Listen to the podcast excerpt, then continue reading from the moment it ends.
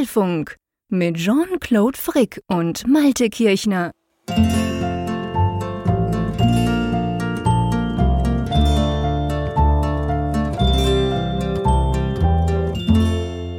Folge 351 des Apfelfunk Podcasts. Aufgenommen am Mittwoch, 26.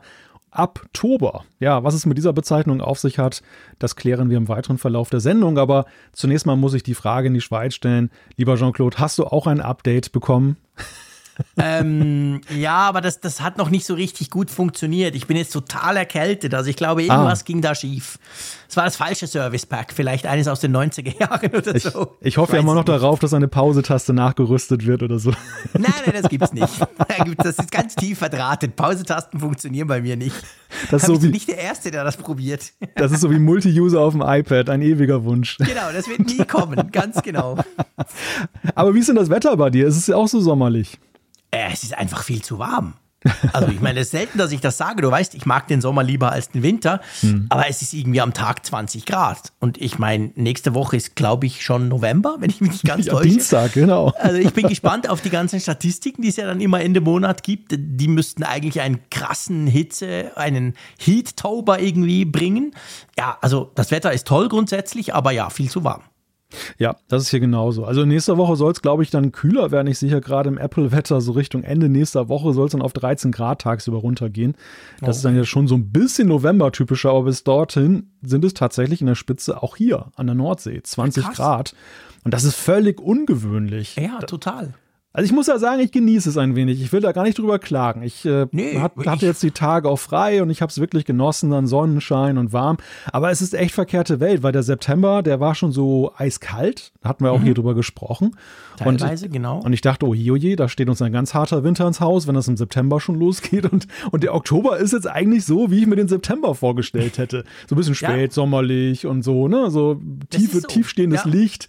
Ist jetzt natürlich noch krasser, weil die Sonne steht jetzt ja schon sehr viel tiefer als ja, im September. Ja, massiv. Das, also, das, das merkt man natürlich deutlich. Das kann ich ja immer an unseren ähm, Photovoltaikzahlen ablesen. Das merkt man deutlich. Es ist zwar überhaupt lustig, dass wir haben ja am 1. Oktober letztes Jahr unsere Anlage in Betrieb genommen. Das heißt, jetzt mhm. der Oktober ist das, das, der erste Monat, wo ich mit einem Vorjahresmonat quasi vergleichen kann. Und da fällt auf, der Oktober hier ist rein wettertechnisch, ich habe extra noch nachgeguckt, zwar wärmer, der ist deutlich wärmer als der letzte Oktober vor einem Jahr, aber er ist offensichtlich viel bewölkter. Also ich bin jetzt zahlentechnisch, ich weiß nicht, letztes Mal hatte ich irgendwie 1,3 Megawatt produziert im Oktober und jetzt bin ich auf 850 und ja, es hat noch ein paar Tage, aber ich werde nicht annähernd dorthin kommen. Also sprich, da waren einfach mehr Wolken rum, obwohl es wärmer ist. Hm. Ja, das ist ja kurios. Ja, gell, witzig. Ja. Also das ja. ist, du, du, weißt ja, ich bin ein Statistikfreak. Ich liebe Total. das natürlich, solche Dinge immer nachzugucken jetzt. Aber ja, nee, also wir wollen ja nicht jammern. Du hast völlig recht. Also ich meine, auch heizungstechnisch spare ich natürlich ordentlich. Ja, wir heizen genau. viel weniger, als wir normalerweise im Oktober würden. Du weißt, ich mag es gern warm und kuschelig. Also pff, von dem her, ja. Ja, ich klag mich nicht. Das kann von mir aus auch gerne so ein bisschen so bleiben. Ja, das und könnte so bis März so weitergehen und dann wieder wärmer werden. Alles gut. Genau. genau. Wir nehmen es gerne an. Wer braucht den Winter? Also insofern wird das, und da schlage ich gleich mal die Brücke zu einer kleinen Ankündigung, insofern wird das am Freitag bei uns ja auch fast eine Sommerfolge werden, wenn wir wieder mit Apfelfunk am Hörer am Start sind. Ah, wow, wir müssen uns schon einstellen mit Ventilator und Tanktops ja, und so weiter. Ja, genau, genau. Muss ja gucken, ob ich das Dachfenster aufmache oder so. Ja, du siehst, vor allem, weil man es uns ja ansieht. Ich meine, jetzt sieht man es ja. uns ja nicht an. Genau. Bei mir ist tatsächlich jetzt irgendwie 23 Grad äh, hier unterm Dach. Das ist also richtig warm. Aber ähm, das spielt ja beim Podcasten keine Rolle. Aber beim Apfelfunk am Hörer natürlich, wo wir ja leichtsinnigerweise noch eine Kamera mitlaufen lassen auf YouTube, da würde man das dann sehen, wenn wir langsam heiß kriegen. Genau. Wen haben wir denn eingeladen? Also neben ja, dem Stammgast Zeier natürlich. Genau, der ist ja gesetzt, der ist sozusagen das Fundament der Sendung mit. Genau. Ja, wir haben Holger Zelder von Mac and I zum ersten Mal zu Gast. Oh, Ein, cool. Ja, sehr wertgeschätzter Kollege und freue mich schon wirklich, dass er dabei ist. Und wir sprechen dann halt mal so über all das, was sich so diesen Monat zugetragen hat. Wir blicken ein wenig in die Glaskugel, was der nächste Monat bieten könnte. Also genau. ich denke, es könnte eine lustige Sendung werden. Und natürlich seid ihr da draußen Ach, da draußen darf ich gar nicht sagen. Irgendjemand schrieb mal, da draußen sagt man nicht. Also seid ja, ihr ein herzlich eingeladen.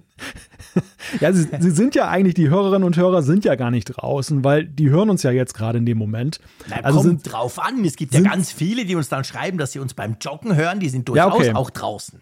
Gut, dann sind sie örtlich tatsächlich draußen. Aber sie sind ja eigentlich ein Teil der Sendung. Sie sind mittendrin ja, okay. statt Stimmt. nur dabei. Stimmt. Also, wenn ihr Lust habt, seid dabei. 21.45 Uhr geht das los am Freitag, 28. Oktober. Und natürlich gibt es die Sendung auch wie immer zum Nachhören oder beziehungsweise Nachgucken auf YouTube. Wenn ihr den Termin jetzt dann keine Zeit habt, keine Lust, wie auch immer, dann könnt ihr es natürlich auch genau. hinterher angucken. Aber wenn ihr live dabei seid, könnt ihr Fragen stellen und mitchatten.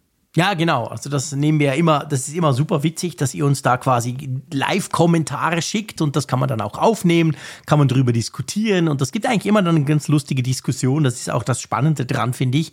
Und ja, und ich habe extra für diese Sendung, das kann man ja so ein kleiner Teaser machen, ähm, habe ich meinen, ja, alt will ich dem gar nicht sagen, das traue ich mich gar nicht, aber ich habe meinen iMac Pro wieder sozusagen entmottet. Wieso das? Ja, weil ich einfach gefunden habe, ähm, ich habe ja so, das, das weißt du zwar nicht, seit ich da umgebaut habe, habe ich ja jetzt zwei Arbeitsplätze in meinem Büro unterm Dach, den normalen Mac mit den Bildschirmen und Radiozeug und so. Und dann habe ich ja noch einen anderen, wo ich ja meine Videos mache. Das kennst mhm. du ja. Das ist ja eine andere Perspektive, wenn ich da videomäßig vor meinem Regal sitze. Und ich dachte, eigentlich wäre es doch cool für Streaming, wenn man auch eben dort sitzen könnte. Und damit ich nicht alles neu verkabeln muss, dachte ich mir, hey, da steht bei mir noch so ein iMac Pro rum. Ist ja eigentlich auch peinlich. Der ist voll aufgerüstet und lief ja perfekt. Ja, und ich habe den jetzt wieder aktiviert, habe eine schöne Kamera dran gehängt und werde das mal versuchen am Freitag. Also wirst du mit Pro-Power sozusagen in diese Sendung Ja, mal gucken, kommen. genau. Ja. ja. oder auch nicht. Vielleicht ist er beleidigt, weil er jetzt so lange nicht mehr, nicht mehr genutzt wurde und spielt uns dann einen Streich oder so. Apropos Pro-Features. Das ist ja, glaube ich, auch eine gute Überleitung zu unserem Sponsor in dieser Folge, denn dieser Apfelfunk 351 wird dankenswerterweise präsentiert von NordVPN. Was ist denn überhaupt NordVPN, Jean-Claude? Ja, NordVPN ist ein VPN-Anbieter und da stellt sich natürlich die Frage, was zum Geier ist denn ein VPN? Ein VPN könnt ihr für verschiedenste Dinge nutzen. Die Idee ist quasi, ihr verbindet euch mit eurem Mac, kann aber auch mit dem iPad sein, mit dem Windows-Rechner, wenn es sein muss, aber auch mit dem iPhone, eigentlich egal. Mit euren Geräten verbindet ihr euch mit einem der über 5500 Server, die in 60 Ländern stehen. Und das heißt dann letztendlich, dass ihr da zum Beispiel könnt ihr euch Mediatheken freischalten, also ihr könnt Inhalte gucken, die ihr vielleicht sonst wegen Geoblocking nicht gucken könnt, aber ihr könnt euch vor allem auch schützen. Also VPN ist immer auch eine, eine Schutzgeschichte. Wenn ihr irgendwo in einem WLAN seid, wo ihr denkt, na, das ist jetzt nicht wirklich sicher, dann könnt ihr eine VPN-Verbindung aufmachen. Ich brauche es viel, um nach Hause zu telefonieren, wenn ich in Deutschland, Holland oder sonst irgendwo bin, damit ich eben von hier Daten gucken kann. Und Geld, da gibt es auch noch so ein Sicherheitsfeature, das man gleich noch on top kriegt. Genau, denn gerade in diesen Zeiten ist es ja wichtig, einen Online-Bedrohungsschutz zu haben. Und den gibt es inklusive. Da muss man nicht mal ins VPN eingeloggt sein. Also das ist ein Feature, das blockiert Viren, Werbung, Tracker und einiges mehr. Und das gibt es zu dem ganzen Paket gratis obendrauf. Das könnt ihr alles mit einem großen Rabatt mal zwei Jahre intensiv testen und nutzen. Und ja, das klingt, glaube ich, nach einem ganz guten Deal. Es ist ein guter Deal, den wir selber ja auch nutzen, by the way. Und ich staune immer, wie oft ich das nutze, seit ich es habe, muss ich wirklich sagen. Nicht nur auf Reisen. Und meine Kids habe ich ja auch schon erzählt, die nutzen das eben auch, um dann zum Beispiel aus Deutschland Inhalte gucken zu können, die bei uns geblockt sind. Also es ist eine spannende Sache. Und wenn ihr euch das mal anschauen wollt, dann geht doch mal auf nordvpn.com slash Apfelfunk. Den Link packen wir natürlich in die Show Notes. Und dann könnt ihr das Ganze mal selber ausprobieren. Genau. Ja, Show Notes, da gucken wir jetzt auch drauf, denn wir haben ja, glaube ich, einiges im Themenblock stehen in dieser Folge 351. Ja, ja, ich glaube, ich glaube, man könnte sagen, das ist eine relativ softwarelastige Leicht. Sendung, die das gibt, oder? Ganz, ganz leicht, ja. Äh, ganz leicht. Und darum bin ich auch wahnsinnig hyped, weil ich habe wieder festgestellt bei der Vorbereitung von dieser Sendung, das tönt jetzt blöd, nachdem wir seit Wochen ja neue Hardware vorstellen und besprechen und Apple bringt das und Apple hier und Apple iPhone hier und Pro Max und schieß mich tot. Aber ihr habt gemerkt, ich bin eben eigentlich schon der Softie. Ich mag einfach Software und ich mag, wenn Software Neuigkeiten bringt, wenn Neuigkeiten auf in Anführungszeichen alte Geräte kommt. Also das, das, das, das, das hypt mich so richtig. Darum freue ich mich extrem auf diese Folge. Ja, und ich stelle mal eine steile These jetzt rein. Ähm, das ist vielleicht auch wirklich das größere Highlight in diesem Monat, Oktober. Aber ja. da, da, sprechen ja. wir gleich drüber. Stimmt, unser, lass uns zu den Themen kommen, genau, ganz unser, konkret. Unser erstes Thema, Oktober bei Apple. Und zwar sprechen wir über die Highlights in iPadOS 16.1, macOS Ventura und iOS 16.1. Ganz genau. Dann, ähm, ja, kann man sagen, zugegeben, USB-C kommt aufs iPhone und das ist nicht eine Spekulation von uns oder so, sondern das hat Apple ziemlich hohe Apple-Leute haben das jetzt offiziell in einem Livestream zugegeben, dass das passieren wird. Ich würde ja gerne mal mit dir im Apfelfunk über Preissenkungen sprechen, lieber Jean-Claude, aber leider müssen wir nochmal über Preiserhöhungen sprechen. Zum Glück aber nicht vom Apfelfunk, sondern es geht um Apples Abo-Dienste im Euroraum. Genau, dann ist es offensichtlich Zeit für eine Neugestaltung und zwar Apples Hardware-Design-Chefin geht. Apple will ein gutes Klima und das gilt nicht nur für die Zufriedenheit der Kunden, sondern auch für die Lieferkette. Die soll bis 2030 klimaneutral sein. Ganz genau. Dann gibt es logischerweise die Umfrage der Woche und es gibt Zuschriften unserer Hörerschaft. Wir haben wieder ganz spannendes Feedback von euch bekommen. Das eine oder andere werden wir sicher in diese Sendung reinpacken. Yo, lass uns mal anfangen. Du hast gesagt, Oktober, das finde ich eine lustige Wortkreation, ähm, wo es um Update, den Update Oktober geht, oder? Genau, das ist ja das der, der Oktober ist ja mehr noch, finde ich, als der September jetzt der große Update-Monat in diesem Jahr ja. gewesen bei Apple. Total. Äh, ja. Wir haben ja im September zwar iOS 16.0 gesehen. Mhm. Und äh, was haben wir eigentlich noch bekommen? Ich glaube, tvOS kam auch, ne? Ah ja, natürlich krass. Nee, WatchOS Und WatchOS, oh ja, genau. WatchOS, nicht zu vergessen. Aber das hat uns beide weniger vom Hocker gehauen. ich muss ja wirklich sagen, WatchOS 9 ja, ich, ich merke es natürlich bei, beim Training und so weiter. Ne? Wenn ich ja. irgendwie so ein Training laufe und dann äh, bekomme ich diese Anzeige, die ist ja schon nuancierter, als sie das vorher war. Aber so der ganz große Wurf, dass ich jetzt sage, kannst mich nachts um drei wecken und ich kann die WatchOS-Version auseinanderhalten, möchte ich nicht gerade die Wette nee, eingehen. Nein, ja, das ist tatsächlich so, das stimmt. Also da, da, da, hast, du, da hast du grundsätzlich total recht. Ähm, es ist okay, es ist gut. Ich meine, eben die Apple Watch ist sowieso geil. Ich bin ja, ja ein großer Fan davon. Also äh, wurde an gewissen Dingen, kleinen Dingen verbessert. Ich finde zum Beispiel den Low Power Mode wirklich cool. Jetzt kam ja gerade auf die Apple Watch Ultra, glaube ich, nur der, der Ultra Low Power Mode mit WatchOS 9.1. Das kam ja auch raus. Ähm, den finde ich cool. Also vor allem den normalen habe ich also auch schon gebraucht. Du weißt, ich bin ein Akkukiller. Und ähm, aber ja, natürlich, es ist so. Das ist jetzt nichts, wo du jetzt eine Keynote damit füllen könntest.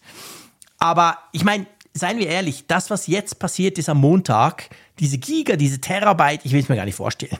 Das viele, was ihr runtergeladen habt auf eure Macs, auf eure iPads, auf eure ähm, iPhones und eben vielleicht auch auf die Watches, das auf der einen Seite beim iPad und beim Mac ist es ja ganz neu, weil da hatten wir das ja noch gar nicht. Und aber auch beim iPhone, bevor wir dann in detailliert durchgehen, habe ich so das Gefühl, jetzt, also beim iPhone habe ich ganz fest das Gefühl, jetzt ist iOS 16 da. Jetzt ist es irgendwie angekommen. Ja. Das hatte ich vorher nicht. Vorher hatte ich eher so das Gefühl, ja, cool, aber äh, hm, muss das so sein? Soll das so sein? Fehlt da noch was? Und jetzt habe ich so das Gefühl, ja, jetzt, jetzt ist eigentlich alles da, oder? Geht nur ja. mir das so? Nein, das geht nicht nur dir so, glaube ich, weil man sieht ja doch sehr deutlich, nicht nur während der WWDC-Präsentation, sondern auch jetzt bei der tatsächlichen Software, dass es eigentlich so wirklich vollständig erst ist, wenn du eben übergreifende Funktionen auch wirklich übergreifend nutzen kannst. Und okay.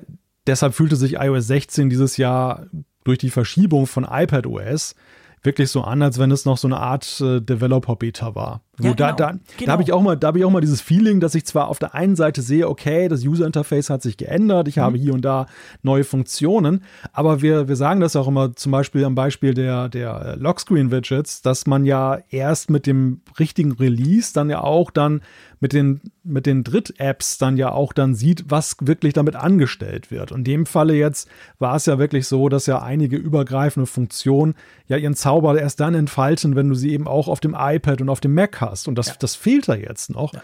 Und jetzt eben nicht mehr. Und das, da gebe ich dir recht. Also es fühlt sich jetzt wirklich so rundum vollendet an, das Ganze. Ja, und ich finde wirklich, dass das ist ja ein, inzwischen ein abgelutschter Begriff, dieses Apple-Ökosystem. Aber ich muss wirklich sagen, mir ist jetzt mal wieder aufgefallen, weil es nicht an allen Ecken und Kanten perfekt funktioniert hat, weil eben das iOS, äh, das, das, das iPad noch nicht da war, weil der Mac noch nicht da war. Klar, die haben natürlich weiterhin gut zusammen funktioniert, aber es fiel mir auf, hey, das ist einfach schon ein Riesenvorteil, wenn du bei Apple bist, wenn du halt eben nicht nur in Anführungszeichen ein iPhone hast, sondern noch ein Mac, mhm. ein iPad, was auch immer diese Zusammenarbeit, dieses auch Zusammengehen ja. neuer Feature, diese Selbstverständlichkeit, die wir bis anhin hatten, ah ja, das neue Feature, keine Ahnung, in der Home-App, in der Notizen-App, das ist ja überall da. Und dieses Mal war es halt verzögert da und ja, das ja. ist mir überall ein bisschen aufgefallen. Ja, das ist eigentlich auch das, worauf ich hinaus wollte. Also nicht, dass du mich falsch verstehst. Das System funktioniert ja weiterhin so gut, wie ja. es das letzte Jahr über auch funktioniert hat. Aber mehr denn je sieht man halt, dass Apple wirklich dann neue Features auch übergreifend denkt. Genau. Das, das, das war genau. bei der genau. WWDC schon nicht so wirklich auseinanderzuhalten. Man dachte im ersten Moment, okay, das ist ein iPad-OS-Feature und im nächsten Moment hörtest du, okay, iOS und macOS haben das auch. Ja, genau. und, und am Ende, deshalb hatten wir ja auch unsere diesjährige Keynote-Sendung ja so anders strukturiert. Wir hatten mhm. ja wirklich die deutlich längste Liste, waren ja Features, die du nicht auf ja. einer Plattform verorten und das konntest. ist neu. Und das werden wir auch gleich noch sehen. Also auch hier ist es ja. ja, so, dass wenn ich mir die Liste angucke, die, diese Alleinstellungsfeatures der Plattformen sind ja wirklich sehr überschaubar. Absolut. Ja, absolut. Genau. Das ist ein ganz ein wichtiger Punkt. Also da wächst wirklich was zusammen. Und ich muss sagen, wir werden es dann vor allem bei Mac, bei macOS Ventura, denke ich, werden wir über das dann noch diskutieren.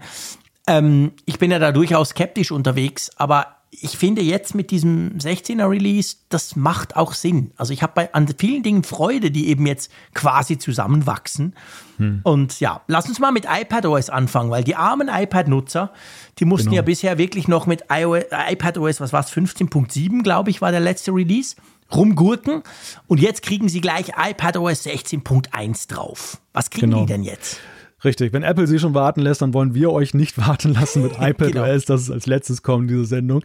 Ja, das Highlight-Feature oder sagen wir, sagen wir das Showcase-Feature, das, was, woran man iPadOS wirklich auf 100 äh, Meter Entfernung sofort erkennt, ist ja, glaube ich, ganz eindeutig optisch der Stage Manager, der jetzt eingeführt wird. Wenn man ihn aktiviert. Genau. Ja. Nee, ich sage das nur drum, weil. Das kleine es, Aber. Ja, ja, nee, ich sage das, ich, ich sag das jetzt noch gar nicht wertend. Wir werden über den Stage Manager diskutieren. Aber ähm, der Punkt ist ja, das ist ja ein wirklich, wie du sagst, das ist eigentlich so das Highlight-Feature bei iPadOS 16.1. Und das ist auch die größte visuelle Veränderung. Aber witzigerweise, ich bin ganz happy darüber, aber es ist ja nicht per Default an. Also wenn du dieses Update machst auf deinem iPad, dann startest du danach dein iPad, du hast iOS 16, alles pipapo schön, die schönen neuen Nachrichten und und und. Aber den Stage Manager, der dir eben macht, dass das iPad plötzlich wie ein Computer aussieht, den hast du ja nicht aktiviert. Da musst du zuerst mal selber noch irgendwo was drücken. Genau, das, das eint ja die Funktion noch mit der gleichnamigen auf dem Mac, über die wir später genau. ja noch sprechen. Ja. Also dafür, dass es wirklich so ein, ein herausragendes Feature ist, so eine, so eine gravierende Veränderung, ist Apple ziemlich zurückhaltend damit und lässt es tatsächlich dann so im Opt-in laufen. Was aber, glaube ich, auch viel damit zu tun hat, dass, ja, das, das soll wirklich ein Wollen sein, glaube ich, dass man ja. den in Betrieb nimmt. Das soll nicht irgendwie so sich anfühlen wie ein Muss. So. Weil ich glaube, es ist nicht nur meine Frau, die ich ja gerne nutze, die ja solche Änderungen per se alle hasst, weil sie das einfach alles blöd findet, weil sie am liebsten so weiter arbeiten will, wie sie schon immer gearbeitet hat. Aber ich glaube, das ist ja schon so ein Feature, das verändert tatsächlich relativ viel. Also es ging mir am Anfang auch so, dass ich dachte, ja, aber boah, uh, ah, wow, crazy. Und ähm, das ist tatsächlich was, das sollen die Leute ausprobieren. Vielleicht bleiben sie dabei, wie der Zeier.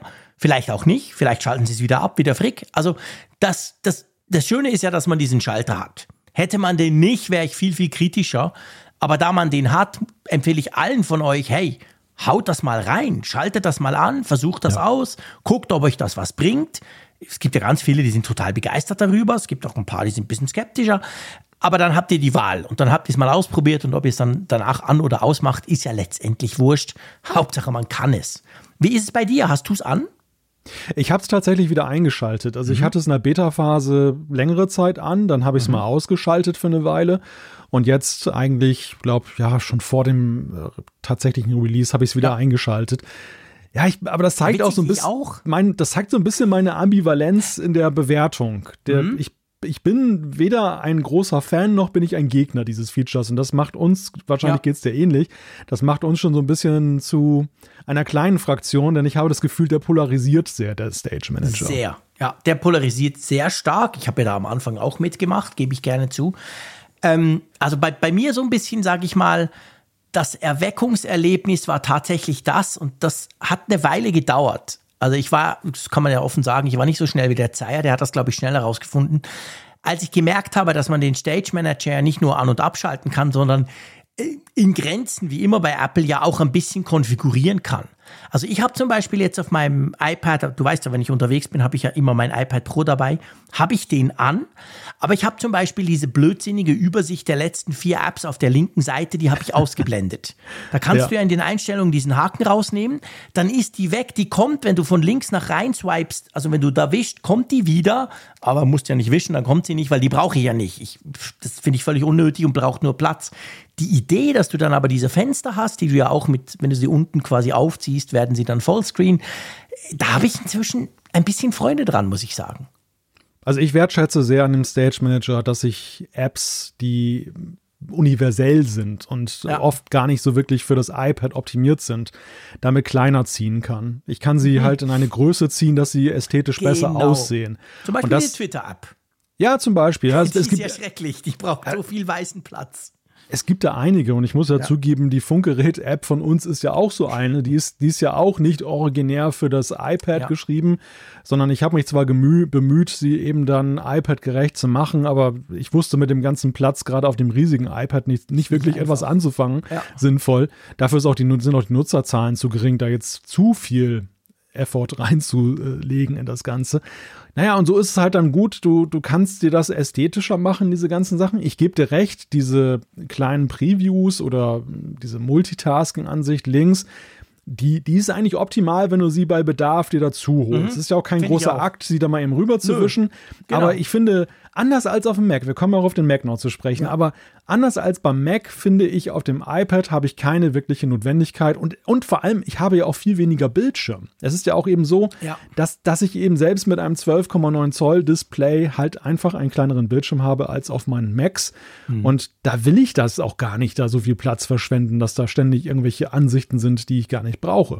Ja. Und, aber es ist gut, dass Apple das optional gemacht hat. Man merkt ja auch, dass sie so ein bisschen nachgebessert haben. Was ja, ich sag mal, was der große Kulturschock, und das ist auch sicherlich ein Problem, was, was manche haben. Wir haben uns ja immer gewünscht, dass Multi, besseres Multitasking aufs iPad kommt und dass man mhm. mehr als zwei Fenster gleichzeitig benutzen mhm. kann. Aber man merkt halt auch doch jetzt auch, wir sind jetzt bei der 16. Version von diesem I oder iPad OS Betriebssystem, früher iOS ja auch. Mhm man ist es sich sehr gewöhnt, dass man eben kein Multitasking hat. Also man muss doch erstmal mhm. damit auch jetzt ja, klarkommen, das dass es ja. plötzlich geht. Man muss seine Workflows jetzt auch dementsprechend erweitern. Ja, das stimmt, das hat was. Das ist tatsächlich so. Ich meine, man ist, ich finde, man ist, wenn man, wenn man das anfängt zu machen, den Stage Manager eben so sich einrichtet, wie er einen passt, und dann fängst du an, mit Fenstern zu arbeiten und hast dann eben zum Beispiel jetzt bei mir die Twitter-App irgendwie kleiner irgendwo offen und dann die Notizen-App oder Google Docs größer und so weiter, dann merke ich schon, dass ich so vielleicht ein bisschen dazu tendiere, aber das kann natürlich sein, weil ich ja originär so ein Mac-Mensch bin, dass ich versuche so zu arbeiten wie am Mac.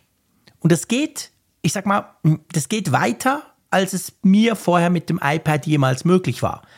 Aber es geht nicht so weit, dass ich auf die Idee kommen könnte, das ist ja eigentlich ein MacBook Air, mein iPad. Also man stößt dann doch zwischendurch auch wieder an. Und ja. das ist so ein Ding, der verwirrt mich, gebe ich gerne zu. Vorher war das iPad, blöd gesagt, komplett anders. Und da, also, da kommst du nicht auf die Idee, das ist ja kein Laptop, es ist ja ein, ist ein Tablet.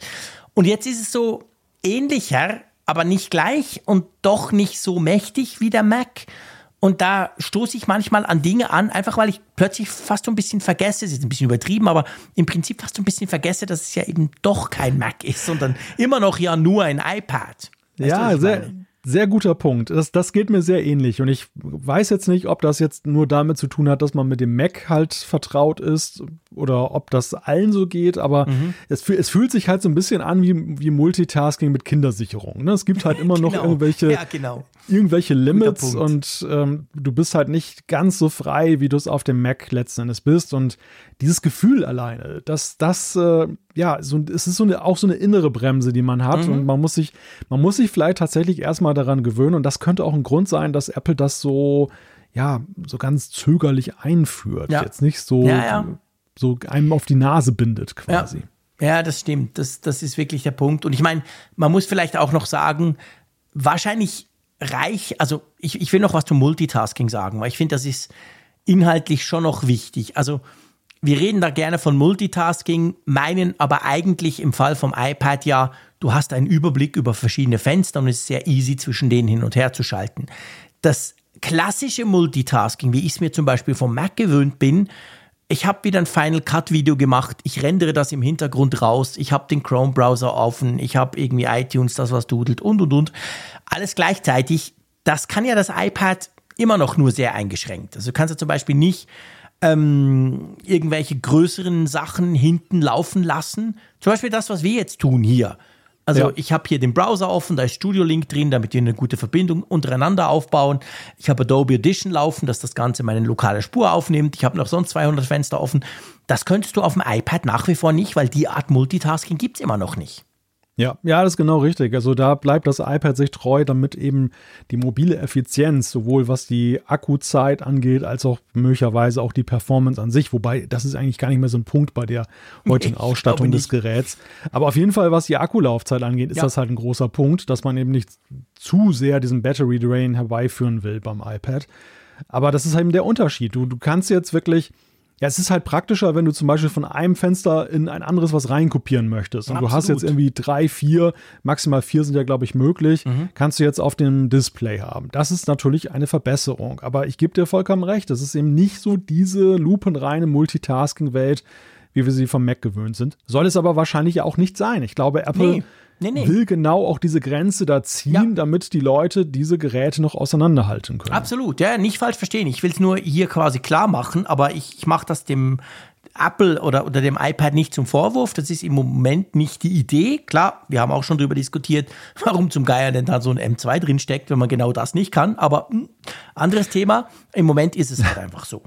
Ja, ich glaube einfach, dass die Idee, die Apple immer noch hat vom iPad, auch die ist, dass es der Computer in einfach ist. Ja. Also sprich, nicht so selbst so ein Mac, der nun viele Annehmlichkeiten bietet, ist aber ja aus Sicht des Laiennutzers immer noch ein verwirrliches Ding, wo du Absolut. viel falsch machen kannst. Ungleich und, komplexer, klar. Und der, und der große Benefit am iPad ist, dass diese ganze Welt durch ihre Limitierung eben so wunderbar einfach sich präsentiert. Und ja, es ist für uns, sag ich mal, als Mac Pro-Nutzer dann irgendwie verwirrend, dass Pro auf dem iPad halt bedeutet, es ist Pro, aber immer noch kinderleicht. Ja. Weil kind, kinderleicht halt immer dann auch mit verknüpft ist mit, es ist halt nicht unbegrenzt möglich. Ein wenig so ja auch wie sag mal, die, den Punkt, den man beim iPhone mit iOS wertschätzt und seinem abgeschlossenen System gegenüber Android. Android hat mhm. viel mehr Möglichkeiten auf Systemebene zu agieren, aber das ist ja gar nicht nur unbedingt gut. Und gerade viele Nutzer finden das eher abschreckend im Sinne von, oh, da kann ich auch viel verkehrt machen. Ja. Und, und das, das ist aber so beim iPad manchmal eher so, kriegt es einen anderen Zungenschlag, dass die Leute mhm. so sagen, hm, das ist aber sehr arg limitiert. Ja, aber das ist eigentlich limit, limitiert bei Design. Absolut, das ist gewollt, absolut. Und ich meine, gerade dort, weißt du, weil das iPad auch vom, vom Benutzererlebnis her, ich sage jetzt mal, einen auf einfach macht, hatte ich zum Beispiel früher oft das Problem, man konnte ja eben schon diese Apps, weißt du, mit hochwischen und wenn du es richtig, die Geste richtig triffst, konntest du ja zwei Apps schon, schon seit länger offen haben nebeneinander. Und ich hatte da sehr oft dann das Problem, dass mir diese Einfachkeit, ich, es, es war mir dann plötzlich doch zu kompliziert. Dann habe ich zwei Fenster und dann gingen die immer auf. Dann mache ich jedes Mal die Mail-App auf und denke, scheiße, warum ist die Mail-App zweimal offen, so was Blödes? Weil ich irgendwie den Swipe nicht richtig hingekriegt habe. Und das finde ich jetzt mit dem, mit dem Stage Manager ist einfacher geworden. Wenn du, ja. wenn du da, weil der jetzt wirklich blöd gesagt eine Fensterverwaltung bietet, ist es da einfacher geworden, obwohl es komplexer ist, was du tun kannst. Verstehst du, was ich meine? Also ich war manchmal ja. von der Einfachheit des Multitaskings beim iPad überfordert. Ich habe es nicht richtig hingebekommen.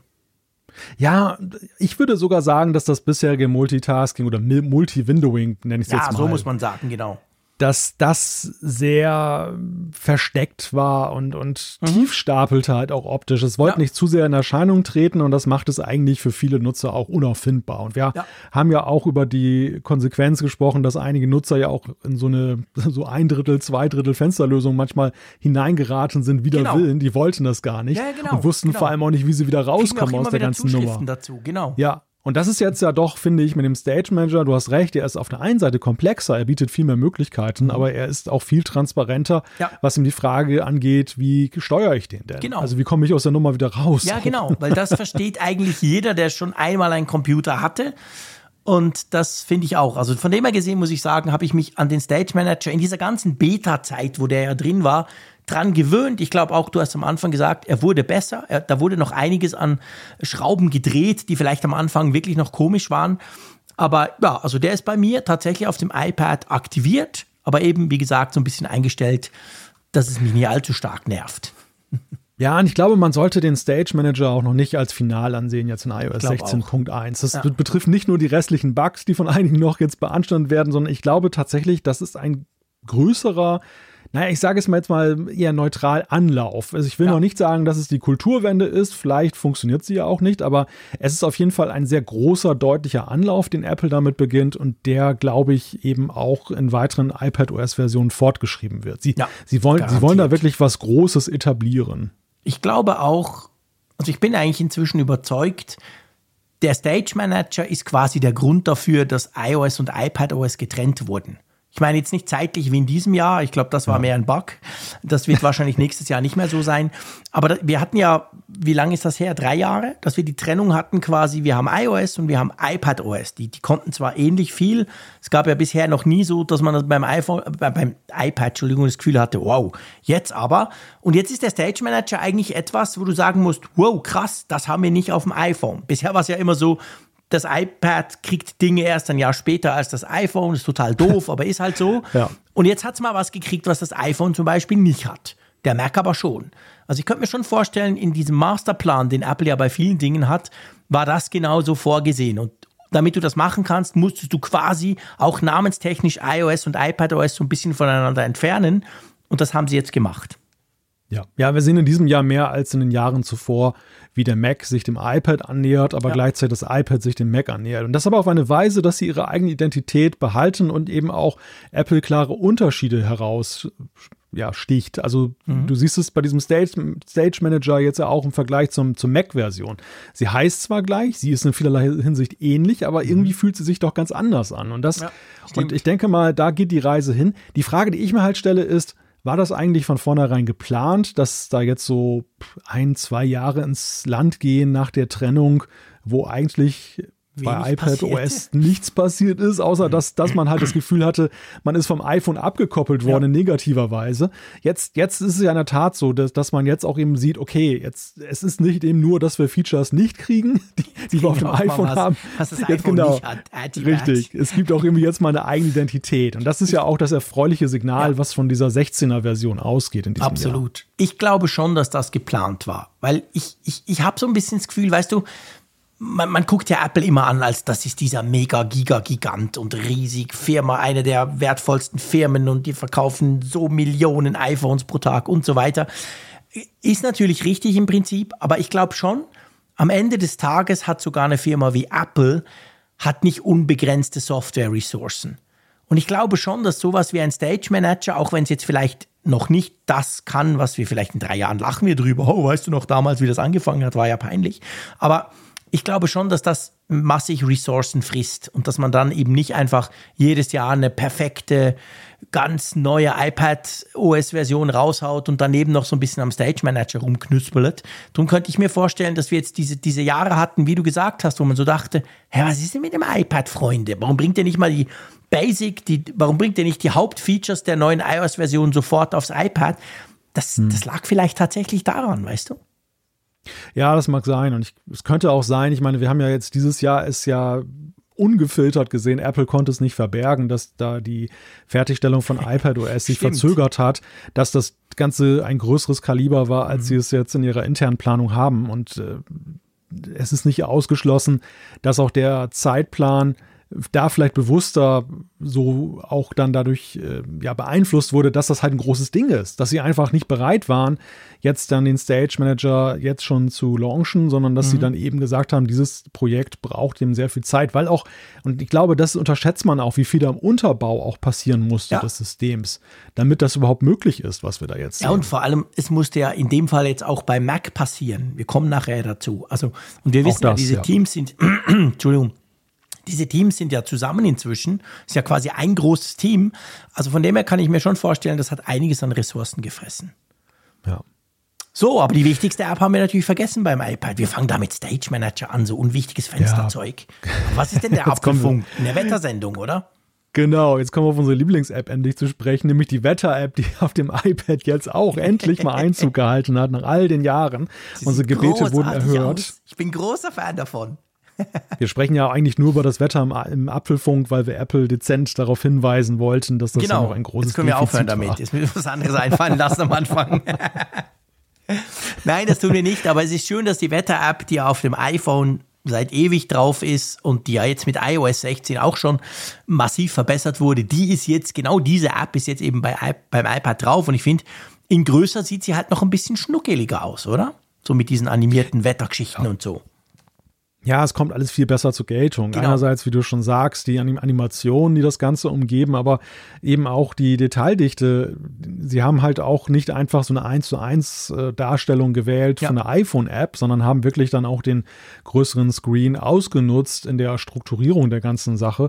Und umso mehr fragt man sich, warum es eigentlich so lange gedauert hat, bis man auf, die, auf den Trichter gekommen ist, dem, dem ja. iPad mal eine Wetter-App zu spendieren, weil es einfach so großartig aussieht. Genau, da werden wir wahrscheinlich nie eine Antwort drauf bekommen, aber es ist so. Es, ich bin ganz bei dir. Also, das ist wirklich eine coole Sache.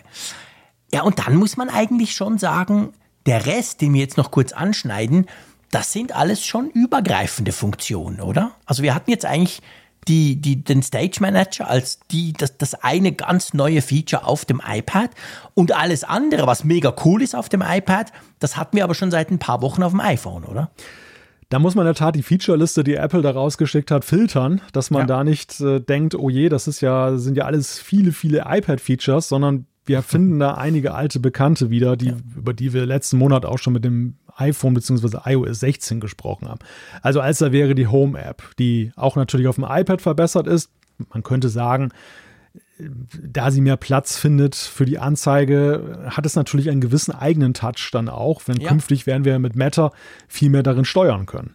Ja, genau. Also wir werden ja, da haben wir auch schon drüber diskutiert, ja, als wir über Meta, den neuen Smart Home Standard gesprochen haben. Wir werden ja mittelfristig, wir sind jetzt teilweise schon in dem Problem, aber wir werden noch viel mehr in das Problem reinlaufen, dass wir eine beinahe unüberblickbare Zahl von Geräten darin steuern können und vielleicht auch steuern wollen. Und da hilft natürlich die iPad-App sehr. Also es geht mir auch am Mac so, dass ich wirklich sagen muss, dass ich gerne am Mac Dinge in meinem Smart Home schalte, gucke, verändere.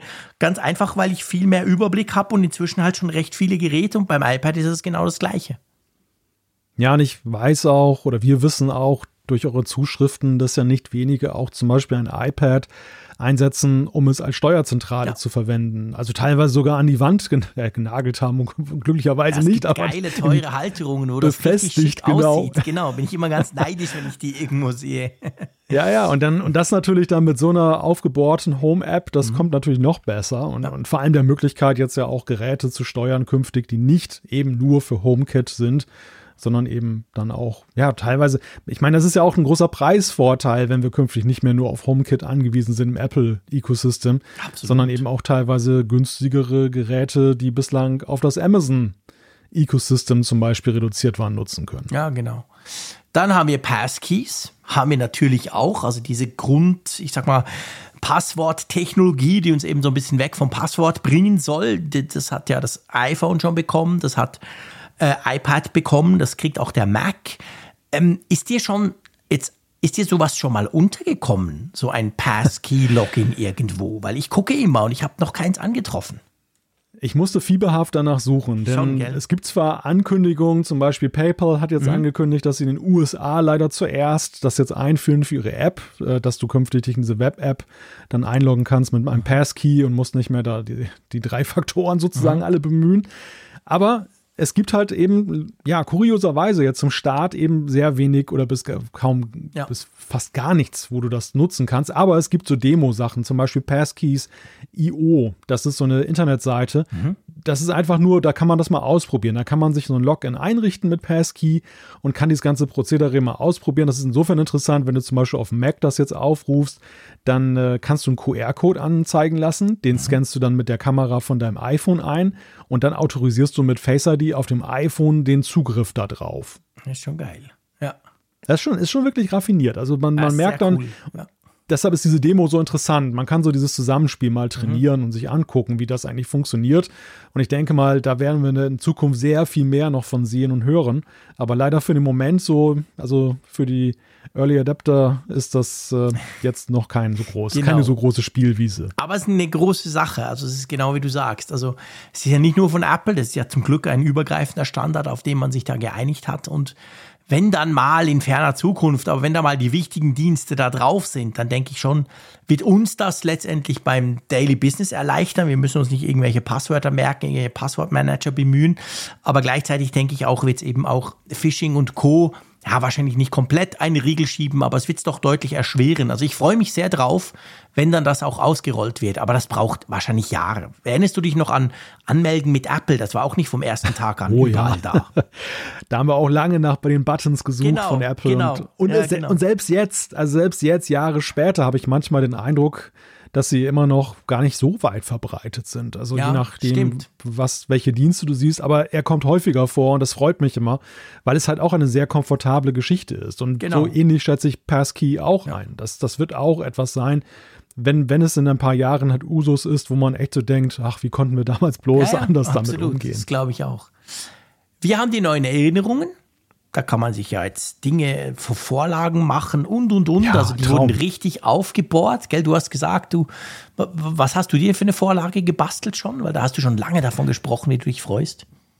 Ja, ich, ich arbeite ja mittlerweile oder ich arbeite mit anderen Apps, um genau diesen Effekt zu erzielen. Also ich habe jetzt zum Beispiel mit Notion gearbeitet, um ja. mir so Templates machen für Checklisten, die mhm. ich zum Beispiel jetzt im, in der Nachbearbeitung des, des Apfelfunks jeden Mittwochabend mhm. dann eben mache. Die ganzen Steps, Push-Nachricht rausschicken mit Funkgerät, bei Twitter ein Tweet senden, bei Facebook dann ein Post mhm. machen und, und, und Kapitelmarken einstellen und, und, und. Also letztendlich ganz viele Punkte, die man sich auch eigentlich auch so merken könnte, aber wo es einfach nach zwei Stunden Aufnahme ja, logisch, und so, das und das ist spät in der Nacht, dass man einfach mal, gerne mal einen Punkt vergisst. Und das habe ich, das fehlt mir in vielen Erinnerungs-Apps, dass du eben die Möglichkeit hast, solche wiederkehrenden Listen einfach zu kopieren und zu sagen, so, und jetzt nochmal von vorne. Ja. Und endlich, endlich bietet Apple das in Erinnerung-App an, dass du dir solche Templates machen kannst und auch Sehr über cool. die Geräte hinweg synchronisieren und, und, nutzen kannst. Und ja, das ist jetzt der finale Step. Ne? In iOS 16 haben wir es schon, aber jetzt endlich kann ich es auch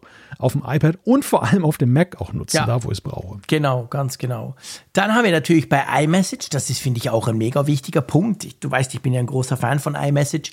Ich nutze das auch viel, vor allem natürlich auch mit dir. Und ähm, das mache ich eben, das Coole ist ja, man kann es auf dem Gerät machen, was man gerade ist. Ich meistens am Tag am Mac, aber auf dem iPhone unterwegs oder auf dem iPad. Und das geht jetzt eben auch. Also sprich, diese Sachen, du kannst eine Viertelstunde lang nach dem Versenden der Nachricht, kannst du sie löschen, du kannst sie noch bearbeiten, du kannst auch irgendein Typo ne, falsch geschrieben was verändern. Also all die Features, die kommen jetzt auch bei iMessage aufs iPad. Genau. Ja, und dann haben wir natürlich noch die Mail-Verbesserungen, die in eine ähnliche Richtung gehen. Also ich kann zeitversetzt senden, ich kann noch wieder was zurückholen. Auch das ein Feature, was wir ja bei iOS 16 jetzt schon gesehen haben, mhm. was aber eben dann auch übergreifend mehr Sinn macht. Ja, genau. Hast du, hast du das schon mal, bei, also bei Erinnerungen ist keine Frage, iMessage auch, viele andere Dinge auch. Ähm, hast du die Mail, ich muss wirklich sagen, die Mail-Verbesserungen hab, haben mich bis jetzt noch völlig kalt gelassen. Die habe ich in keiner Art und Weise gebraucht. Liegt aber auch dran, ja. dass ich die Mail-App von Apple so oft nicht brauche. Ich habe viel bei Gmail und das habe ich alles im Browser, also ich brauche gar keine Mail-App mehr. Wie ist das bei dir? Hast du das schon mal genutzt? Nein, also Nein. im Laborbetrieb schon mal, ja. dass ich ja, das klar, mal ausprobiert, ausprobiert habe. Genau. Es gab ja auch andere Dritt-Apps, die das ja vorher schon angeboten haben, diese Möglichkeit, dass du eben solche, dass du eine E-Mail nochmal zurückholst und sowas. Aber ja, entspricht einfach nicht meinem Workflow. Also ja. ich, ich, ich versuche tunlichst nie in die Verlegenheit zu kommen, dass ich E-Mails rausschicke, die ich dann eine Minute später zurückholen möchte. Und, ähm, ja, und deshalb, wenn es was Blödes war, ist es wahrscheinlich sowieso schon zu spät. Dann ist es eben dann wirklich schon raus. Auch das, genau, richtig. Bis ich das bemerkt habe, genau. den Fehler, muss ich dann doch so eine Follow-up-Mail rausschicken und sagen, genau. pass auf, ich habe, habe den Termin vergessen, den ich eigentlich mitteilen wollte. Genau. Es ist nur, ist nur das Geschwafel drin gewesen in der E-Mail. genau. genau. Also gut, ja, coole Sachen, definitiv. Also iPadOS No-Brainer müsst ihr euch natürlich installieren, wenn es euer Gerät unterstützt. Aber finde ich, dann wird das Ganze eben rund, wenn man ein iPhone hat und jetzt auch ein iPad. Aber genau.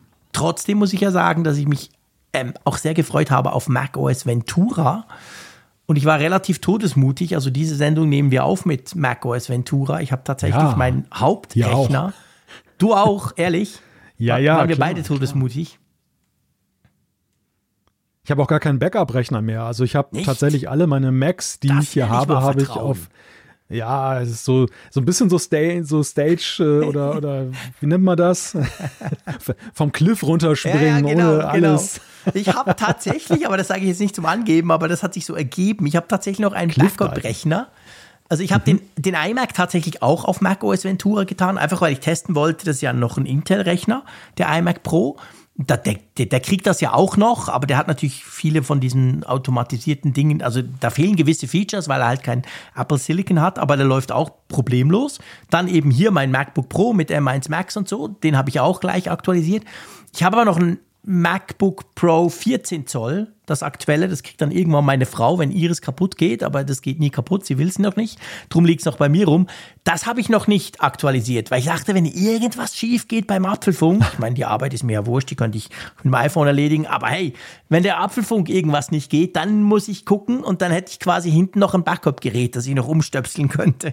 Aber es läuft, es läuft super gut eigentlich, oder? Ich habe das am Montag gleich gemacht, in der Nacht spät hab's dann laufen lassen, bin ins Bett, am Morgen war das drauf und also hm. bis jetzt muss ich sagen, es gibt eine kleine Sache, die mich nervt, aber sonst geil, oder? Also bei mir läuft es ja einwandfrei. Ich ja. mir, als, in deiner Auflistung ist mir tatsächlich eingefallen, ich habe meinen alten iMac 2014 Ach, unterschlagen. Der steht nämlich hier. nicht mehr aktiviert. Der, der würde zuerst mal durchdrehen. der, genau, der steht in meinem Rücken. Und wenn der heute ja. Abend als Backup-Rechner für den Apfelfunk zum Einsatz gekommen wäre, dann hätten wir erstmal eine Stunde Pause machen müssen, damit er die ganzen Updates alle einspielt und kriegst, sich, genau. sich wieder sammelt und die ganzen Push-Nachrichten alle oh durchgelaufen oh sind. Ja, ja, das, also das, das wäre tatsächlich noch eine Möglichkeit gewesen. Aber bei allen aktuellen Macs, allen Sendemacs, nenne ich ja. sie jetzt mal, da drauf? bin ich tatsächlich voll ins Risiko gegangen. Aber ich habe es ich habe es nicht bereut. Also ich muss wirklich ja. sagen, ich bin sehr angetan von der Stabilität dieses Systems. Ja, ich ähm, auch. Das haben sie augenscheinlich gut durchgetestet. Also ich, weißt du, ich, vielleicht müssen wir noch sagen, ich meine, wir sind ja immer die, die sagen Vorsicht, Vorsicht. Und wir haben vor allem auch in den letzten Jahren immer gesagt, der Mac kommt mit Abstand am spätesten. Also nicht im Sinn, weil Apple das später rausbringt, das sowieso. Aber wir haben ja normalerweise auch recht lange gewartet. Ich weiß noch, letztes oder vorletztes Jahr haben wir sicher noch einen Monat gewartet, bis wir dann unsere Produktiv-Macs aktualisiert hatten. Aber dieses Mal, man hat schon in der Beta-Phase gemerkt, also ich wir hatten ja beide auch Betamax, die wir so ein bisschen ausprobiert haben, aber ihr kennt das, man probiert die nie gleich gut aus wie den Hauptrechner. Man vergisst dann immer irgendwas zu testen, aber schon im Beta hat man rausgefunden, das Ding läuft eigentlich mega stabil. Es ist jetzt nicht irgendwie so viel verändert worden, dass es dass, dass da überall klemmt. Und mich hat erstaunt, ich habe schon noch recht viel so Weißt du, so kleine Tools, die für mich den Mac halt einfach attraktiv machen. So Bartender, damit ich nicht irgendwie 2000 Icons oben in der Menüleiste habe. Und, und, und. Ich habe da sicher fünf, sechs solche Tools am Laufen. Und die gingen ausnahmslos alle. Die haben, die haben in den Tagen vorher wahrscheinlich, der ein oder andere hat Updates bekommen. Das funktioniert inzwischen automatisch. Aber ich hatte keine so, normalerweise ist das normal, so nach dem Update, das zuerst mal kommt beim Neustart, uh, das Tool, ah, ist wohl noch nicht angepasst und macOS klemmt das dann ab. Nee, bei mir läuft alles perfekt. Hm. Ja, den Eindruck habe ich auch. Es läuft ziemlich cremig. Interessant ja. fand ich jetzt bei diesem Update, aber da musste mein Gedächtnis auffrischen. Mhm. Ich weiß gar nicht, ob das beim letzten Mal auch schon so war, mhm. dass die, es war ja sonst so, dass immer so eine Helper-App über das Update erstmal geladen mhm. wurde. Mhm. Und dann, und dann hast du, dann nicht. wurde, genau, dann wurde nee. die gestartet ja. und dann hast du quasi so ein eigenes Installationsprogramm. Wie eine Installation, genau. Dann kam so dieses Fenster ja. und Hallo und so, genau. Nee, dieses Mal kam das nicht Das war anders, ne? Ja, das, das, ist mir auch aufgefallen. Also das so sozusagen embedded in ja. der Update-Funktion. Ist mir und das auch ist ein aufgefallen. Upgrade. Genau, weil ich das dachte ich eben auch, ich dachte, ich lade das, weißt du, und dann war das irgendwie, ich hatte am Montag am Abend noch eine Sitzung, kam spät von der Sitzung heim, dachte, ja komm, du startest das mal, gehst ins Bett und am Morgen hast du dann dieses Fenster, weißt du, hallo, willst du installieren und dann klickst du dich nochmal durch und dann rötelt er noch eine Stunde und dann ist es drauf. Aber am Morgen war das schon drauf. Also ja, genau. Und beim Mac, beim iMac Pro saß ich dann davor, da habe ich es gesehen. Das, das lief wie ein normales Update durch. Erstaunlich eigentlich. Ja. Ja, ja, ja, eigentlich ja auch sinnhaft, dass sie das so machen. Also, dass sie jetzt mal weg sind von dieser externen App. Ich fand das sowieso mal ein bisschen komisch, dass man ein Update dann ja. lädt, als wenn man jetzt dann eine Neuinstallation wie, ja, genau, vornimmt. es war wie eine komplette Neuinstallation. Hat mich immer leicht ja. verwirrt und ich dachte immer so, hm, mach mir den da nicht platt, gell? Ich will nur ein Update. Vor allem, ich möchte, ich möchte nicht wissen, wie oft der Tobi im Sauerland darauf reingefallen ist, wenn er gesehen hat, oh, nur 300 Kilobyte groß das Update. genau. hat dann oh, cool. und, und, und dann kam der 7 Gigabyte Dampfhammer anschließend. ja, stimmt, das sind die ganz gemein. Du hast recht. Dieses Mal haben wir gleich von Anfang an gesehen, die 6 Giga oder was es da waren. Ja, nee, bevor wir Nein. zu den einzelnen Feature kommen, mir ist etwas aufgefallen und das ist halt so typisch, das wirst du in einem in einem Beta-Test mehr oder weniger nie rausfinden. Es gibt eine, eine Sache, die mich ein bisschen nervt. Und zwar, aber es ist völlig, völlig auf mich bezogen. Du hast doch, wenn du rechte Maustaste auf eine Datei machst, hast du doch die Teilen-Funktion im Menü. Mhm, ja. Ja. Und bei Mac OS vorher, bei allen, war es so, du klickst auf, bei mir sind es MP3s, weil ich verschicke ja wahnsinnig viele Audio-Files rum, rechte Maustaste aufs File, teilen, dann mit der Maus auf Teilen und dann geht gleich daneben ein Fenster auf und du kannst, bei mir war es Dropler, das ist die App, das ist sowas wie ähm, WeTransfer, wo ich dann die, die Apps quasi, also die, die MP3s vermittle an die Radiostation. Und jetzt klappt das nicht mehr auf. Du musst auf Teilen klicken dann geht ein Fenster auf, ein komplett neues kleines Fenster. Dort suchst du dir dann deine Ding ab, die ist dann zu oberst bei mir und klickst nochmal. Also ganz blöd, es sind zwei Klicks mehr. Aber weil ich das am Tag irgendwie 30 Mal mache, ist mir aufgefallen, dass ich da tatsächlich mehr Zeit brauche als vorher. Aber das sind halt so ganz winzige kleine Dinge. Aber sonst bin ich recht happy damit. Ja, aber das, das, vielleicht können wir da den Punkt schon vorziehen, nämlich mit den neuen Systemeinstellungen und generell auch wenn du jetzt auf diese Funktion gehst mit dem Apfel und dem, mhm. über diesen Mac, diese neue Optik, die da Einzug gehalten hat. Das ist ja schon so, dass ja, es ist eine Ebene tiefer. Es ist jetzt nicht so, dass das dir gleich ins Auge sticht, dass du jetzt, wenn du das System gestartet hast, du sagst von wegen jetzt ist es gleich an, ganz anders. Aber wenn du in diese, diese Ebene nicht bewegst, dann ist es schon ein ziemlicher Kulturschock im Gegensatz zu vorher. Ja, krass, krass. Also komm, lass uns das mal genau. Also mir ist generell aufgefallen, dass viele so Zweitfenster, die eben kommen, wie jetzt bei diesem Teilendialog oder eben über den Apfel, nehmen wir das mal. Du gehst auf den Apfel quasi über diesen Mac, das macht man ja manchmal. Ja. Da kommt so ein Mini-Fenster. Und das ist mir durch die Bank aufgefallen bei allen, also bei ganz vielen solchen Features, und eben auch bei der Systemeinstellung, da kommen wir nachher noch dazu, die sind viel kleiner. Und was mich ja. dann total nervt, die kannst du nicht verändern. Also die Systemeinstellung kannst du nach unten aufziehen, damit du mehr siehst, weil wir haben ja ganz viel, das ist so mhm. wie beim iPad. Links hast du all deine Funktionen, rechts die Einstellungen. Aber warum zum Geier kann ich das denn nicht in die Breite ziehen? Das, weißt du, wie das für mich wirkt?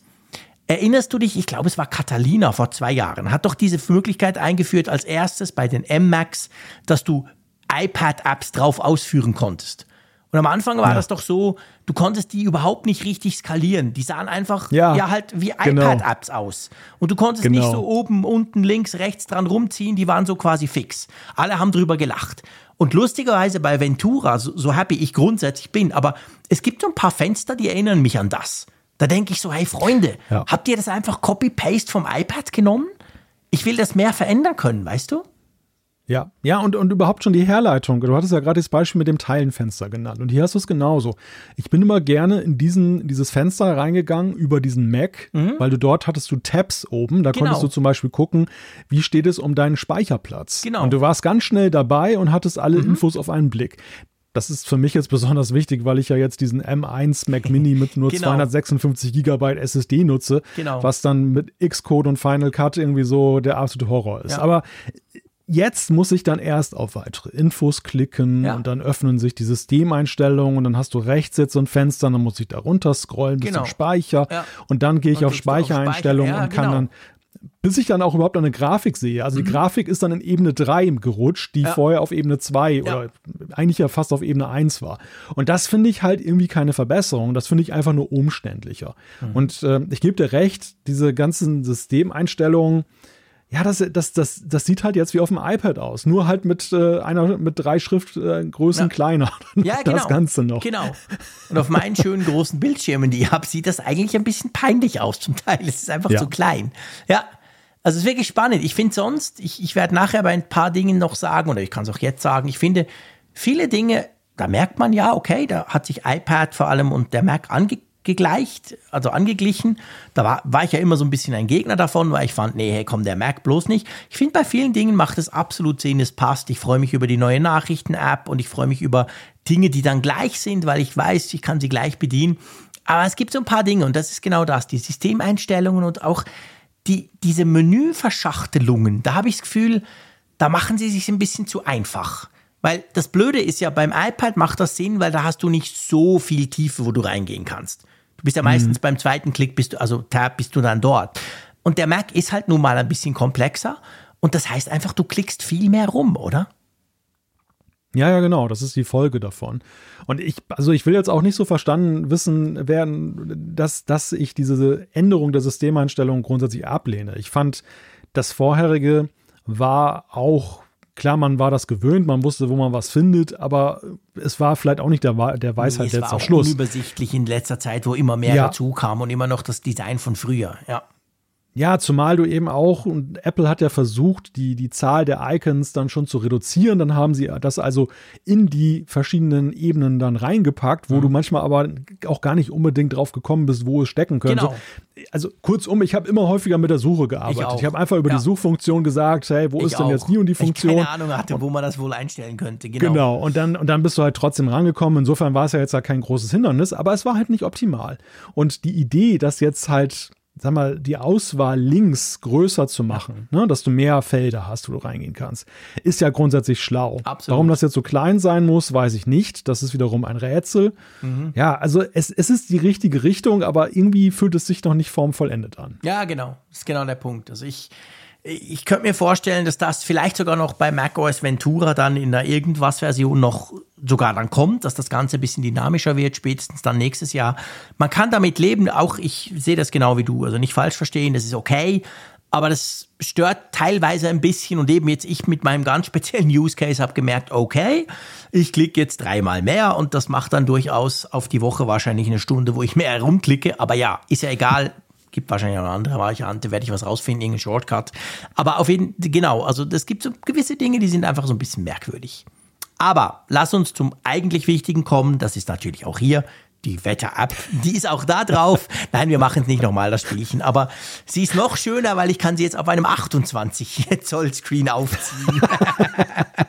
Ein Traum, oder? Ein Dass man das Wetter genau. jetzt so großformatig sich angucken kann. Bildschirmfüllend angucken auf meinem neuen Studio-Display. Wie geil ist das denn?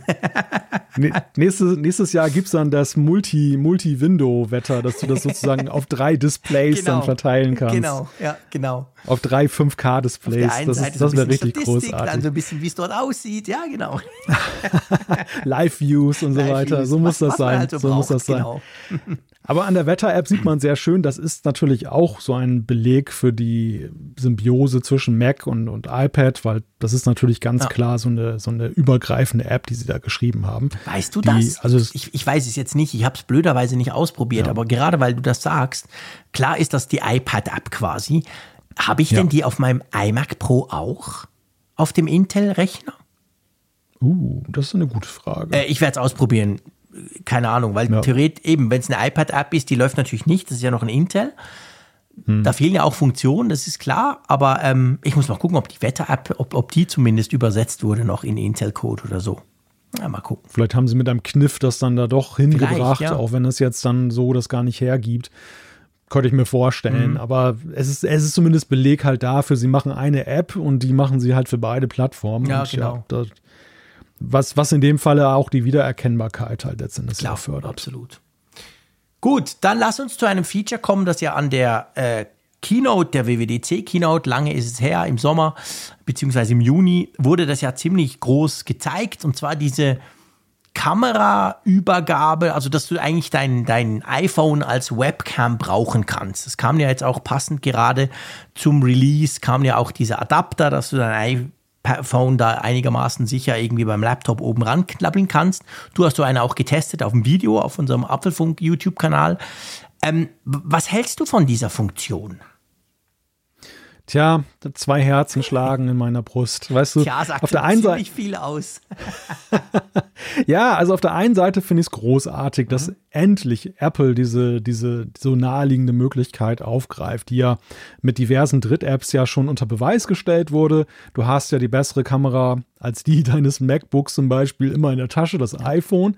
Und äh, dass man die nicht einfach einsetzt und das auf Systemebene ist mir, hat mir eigentlich nie so wirklich eingeleuchtet. Ja, ist, eigentlich so ein klassisch, ist eigentlich so ein klassisches Apple-Feature, sowas zu verbinden. Absolut. Weil, wo, wo wir gerade beim Thema so plattformübergreifend sind. Ja. Und nun haben sie aber ewig gebraucht, bis sie auf, auch auf die Idee gekommen sind, sowas mal zu machen. Mhm. Sie haben es sehr gut gemacht. Es, ist, es läuft total easy, die, die Installation und Einrichtung, also butterweich, ja. kann man überhaupt nichts sagen. Nur ich frage mich halt, ist es nicht eigentlich schon zu spät dafür? Also haben sich, ist, ist der Kamerazug nicht schon weitergefahren und die, die eine bessere Kameraqualität brauchen, haben sich A entsprechend eingerüstet und B, das, womit sie sich eingerüstet haben, ist optisch auch schon wieder Next Level. Also, ja. das wäre vielleicht vor zwei, drei Jahren so das große Big Thing gewesen. Es jetzt. ging mir auch so. Und zwar nicht bei der Vorstellung. Damals fand ich, wow, fancy, coole Sache, ja. Und auch, ja, ist überfällig.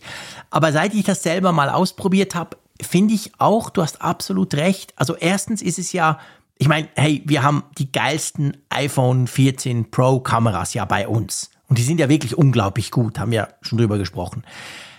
Ich finde aber, so gut ist es dann auch wieder nicht. Also ganz ehrlich, so mega ultra scharf äh, mit schönem Bokeh im Hintergrund ist der Frick dann auch wieder nicht. Ist mir aufgefallen, ja. wenn ich jetzt diese Funktion genau. nutze. Das ist der eine Punkt. Dann ist der andere Punkt, ich habe auch bei diesem Feature das Gefühl, das wurde zu der Zeit entwickelt, als die Macs ja wirklich unglaublich schlecht 720p Webcams hatten. Da hat sich ja alle, haben sich darüber lustig gemacht.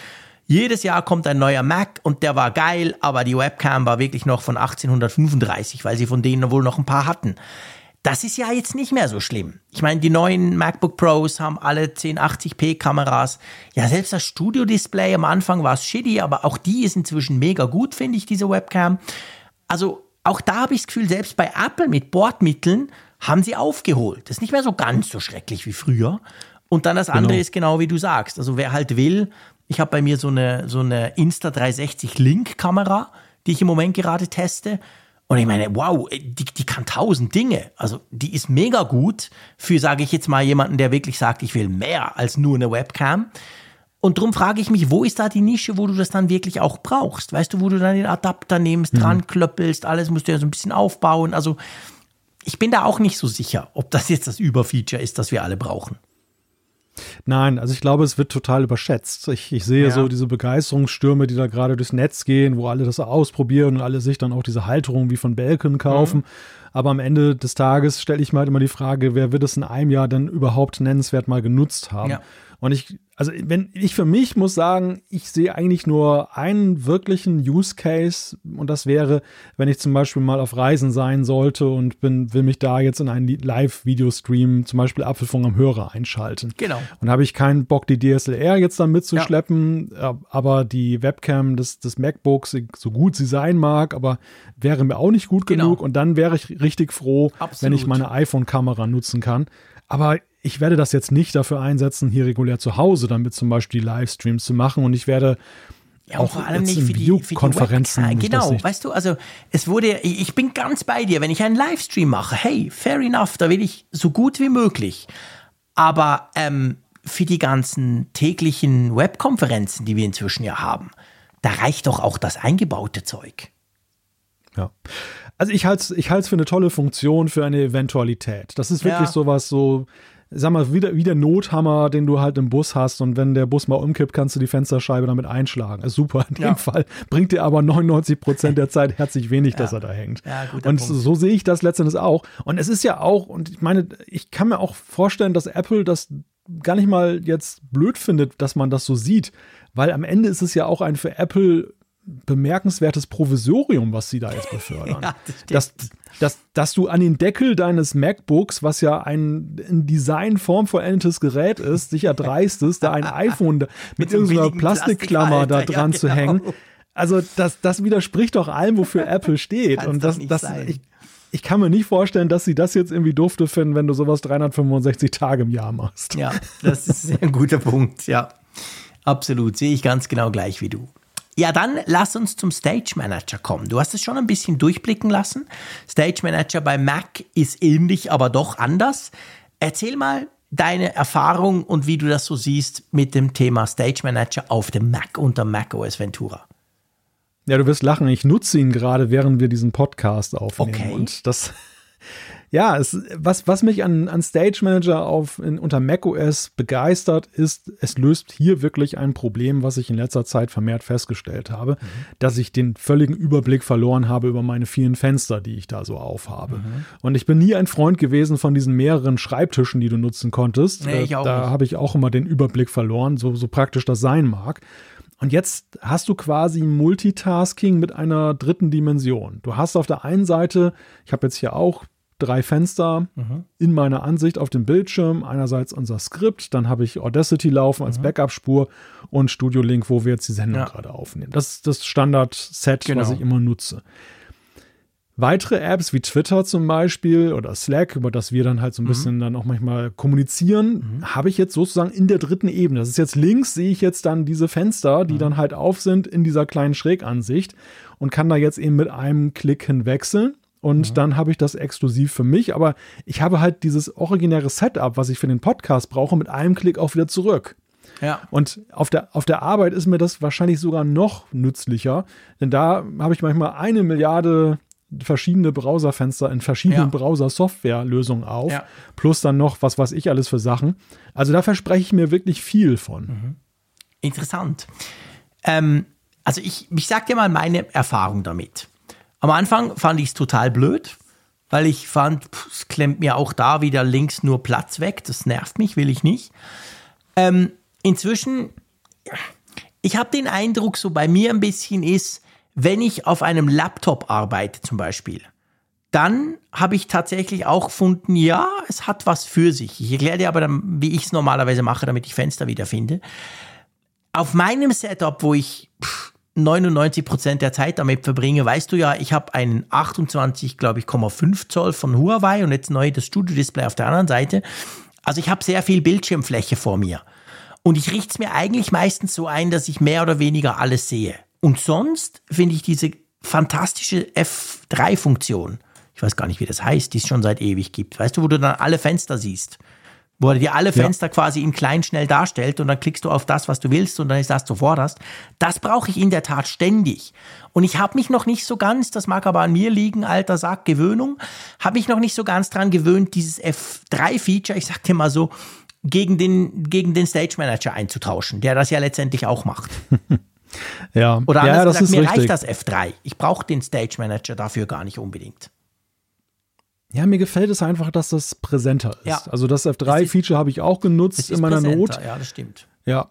Ich arbeite jetzt gerade, also hier mit dem Mac Mini arbeite ich tatsächlich nur mit einem Display. Ja. Normalerweise im Arbeitsbetrieb habe ich auch Studio-Display und MacBook-Display ja. und gegebenenfalls noch ein drittes Display im Einsatz. Mhm. Trotzdem ist es halt so, dass, ja, vielleicht bin ich einfach auch so ein Fenstermessi, dass sich das ja. dann dermaßen zumüllt ja. im Laufe des Tages, dass ich dann manchmal wirklich dann irgendwie nur noch durch diese ganzen Instanzen ja. nicht da klicke und schaue, wo ist denn jetzt, wo ist denn jetzt das CMS abgeblieben mit dem gerade offenen Fenster?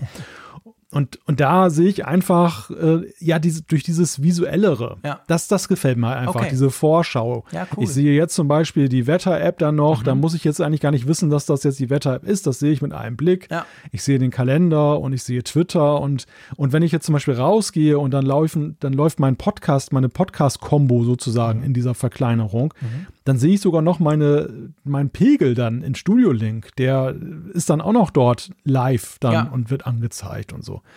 Also ich, ich finde das cool. schon schick und ja. da, da sehe ich einfach einen größeren Use Case als auf dem iPad, mhm. wo, wir haben es ja gerade festgestellt, A, wo der du Bildschirm. So viele Fenster hast.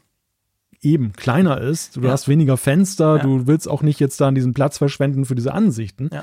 Aber hier auf dem Mac mit dem großen mhm. Bildschirm finde ich es gerade super. Ja. ist cool. Also ich meine, das, weißt du, das Schöne ist ja, keiner macht was falsch oder keiner ähm, muss etwas tun. Das Coole ist, dass wir jetzt mehr Möglichkeiten haben. Wir können genauso arbeiten wie vorher, so wie ich das im Moment noch mache. Klar, ich habe macOS Ventura auch erst als Montag so richtig im Einsatz, muss man fairerweise auch sagen. Ich werde mich dem nochmal jetzt, du hast mir jetzt nochmal den Anstoß ge gegeben, vielleicht das doch mal noch ein bisschen mehr auszuprobieren. Aber letztendlich, man kann und man muss nicht. Und das ist eigentlich das Geniale dran. Und das ist für mich auch typisch Mac. Der Mac zwingt dich ja zu viel weniger als ein iPhone oder ein iPad, wo es halt gewisse Dinge, die, die kannst du nur so machen. Bei Mac gibt es fast immer zwei, drei oder vier Möglichkeiten, etwas zu tun. Und das ist hier nicht anders. Und das ist wirklich eine coole Sache, definitiv. Und auch da, ich meine, du bist wahrscheinlich jemand, der einzel, also wenn wir den Browser nehmen, ich habe im Moment, ich habe 14 oder 15 Browser-Tabs offen. Das ist eigentlich so der normale, wenn ich den Browser starte. Und dann werden es im Laufe des Tages mehr. Ich habe die aber in einem Browser quasi. Also mit anderen Worten, ich kann die gar nicht auseinanderzupfen. Man könnte mhm. natürlich, man könnte ja jedes Fenster als Fenster quasi haben. Und dann wird es tatsächlich kompliziert. Aber ich habe mir halt angewöhnt, ich habe, Langweiler wie ich bin, immer die gleiche Reihenfolge. Ich weiß genau, wo mein YouTube-Studio-Fenster ist. Das ist das vierte von links. Also weißt du, und die Mails sind immer links zuerst und so weiter. Also ich habe so ganz viele Dinge, ich weiß auch, Twitter sitzt und, und anhand dem orientiere ich mich dann. Aber das ist einfach so eine Gewohnheit und ich kann es aber tun. Ich könnte die auch auseinanderreißen und mit Stage Manager den Überblick behalten. Also das finde ich eigentlich das Geniale dran. Man, man kann, aber man muss nicht unbedingt. Ja. Ja, und ich glaube, das ist auch genau der Punkt, worauf das Ganze hinausläuft. Dass es letzten Endes dann ein, ein Angebot ist, ja. je nachdem, wie du dich bislang organisiert hast. Du scheinst mir ja perfekt organisiert zu sein, du brauchst es gar nicht. Erstaunlicherweise, ja. Aber sonst nicht, aber ja, bei ich, ich, beim Ich staune auch, ich staune auch, dass du so pedantisch bist. Ja. Also ich stelle mir, de, ich musste gerade irgendwie an Hecke denken, wo einer mit der Nagelschere lang geht und dann, dann die letzten kleinen Blättchen noch zurückschneidet Nein, nee, also deiner Beschreibung. Nicht übertreiben, das mache ich nicht. Bin ich beruhigt. Habe ich auch bei deiner Hecke damals nicht festgestellt, dass ja, die so das aussah. komisch, genau. Nee, nee, nee. Da habe ich mir gleich angeguckt, als ich da eingetroffen nee, bin, wie deine Hecke beschaffen ist. Aber im Fenstermanagement bin ich tatsächlich so ein bisschen so. Ja. Ja, stelle ich auch gerade fest. Also das ist erstaunlich. So ist auch sonst zum Beispiel ganz schlimm bei mir, wenn jetzt, ich habe ja zwei Bildschirme, hatte ich ja schon immer. Und es gibt ja hm. manchmal, gerade bei Third Party, wenn du eben keine Apple-Bildschirme hast, dass aus irgendeinem Grund einer mal schnell kurz spinnt. Weißt du, irgendwie abschaltet oder irgendeine andere Auflösung kriegt. Das hatte ich bis jetzt fast bei jedem externen Monitor mal. Und dann ist es ja so, dann schießt er dir ja alles durcheinander. Weißt du, also dann ist ja plötzlich, wups, dann ist nichts mehr da, wo es eigentlich sein sollte. Und das treibt mich zum Wahnsinn. Da merke ich dann, ich bin mir so gewöhnt beim, auch jetzt beim Podcast. Also ähm, Adobe Audition muss recht sein auf dem rechten Screen ungefähr die Hälfte des Bildschirms einnehmen. Dann kommt Slack, dann kommt unser Skript. Also es muss einfach so sein. Punkt. Und das Schöne ist, er speichert es ja. Also es ist jedes Mal dann so. Hm. Gell, man kann noch, letzte Frage zum Stage Manager, gell, du kannst auch mehrere Fenster dort bündeln, oder? Habe ich gesehen. Kannst du nicht irgendwie sagen, und, also quasi, du hast ja links diese Übersicht von vier dort. Ja. Und du kannst auch, ja. eine kann eben auch mehrere beinhalten. Es ist nicht immer nur eine, ist eine App, oder? Ich habe das irgendwo in dem Video gesehen. Uh, das kann sein. In, in meinem Fall sind ja sogar gerade fünf Vorschaufenster auf der linken Seite. Okay. Na, interessant. Also das, ja, das, also ich, ja, irgendwie kann das das gebündeln, aber ja. ich habe es jetzt ehrlich gesagt gerade nicht hier im Blick, dass das so okay. sich dann darstellt. Aber ich bin halt auch mal noch am Anfang. Ja, ja nee, Feature. ich auch. Du siehst, also da, da sind noch ganz viele Fragen offen, die ja. wir dann selber noch rausfinden werden. Denn, denn ich muss sagen, und das, das ist vielleicht auch noch ein ganz wichtiger Disclaimer zu dem Thema. iPadOS haben wir beide ja in der Beta auch getestet. Ja. Also wir haben ja, ich habe jetzt seit Monaten schon ja. auf meinem Produktiv-iPad iPadOS drauf gehabt, weil ich einfach den Stage Manager schon frühzeitig erleben wollte. Genau.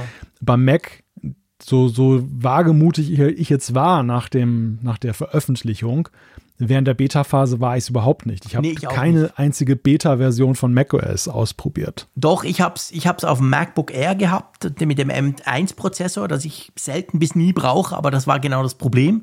Ich habe da manchmal zwei der Betas lang gar nicht mitbekommen, weil ich es nie mehr gestartet habe. Dann habe ich es weiter gestartet, habe ein Update laufen lassen. Und es ist halt so, ich habe auf dem Ding nicht richtig gearbeitet. Und das ist genau der Punkt. Also du müsstest eigentlich wirklich arbeiten mit all deinen Tools, all dein Zeug drauf installieren. Das hatte ich nicht. Es war für mich mehr so eine Designvorschau. Darum kann man fairerweise sagen, richtig getestet habe ich es eben auch nicht. Richtig testen tue ich seit Montag, seit es bei mir drauf ist. Genau. Ja. Und darum finden wir da noch das eine oder andere noch raus. Gut, genau. die Systemeinstellungen haben wir schon ähm, drüber diskutiert. Da sind wir so ein bisschen zwiegespalten, sage ich mal.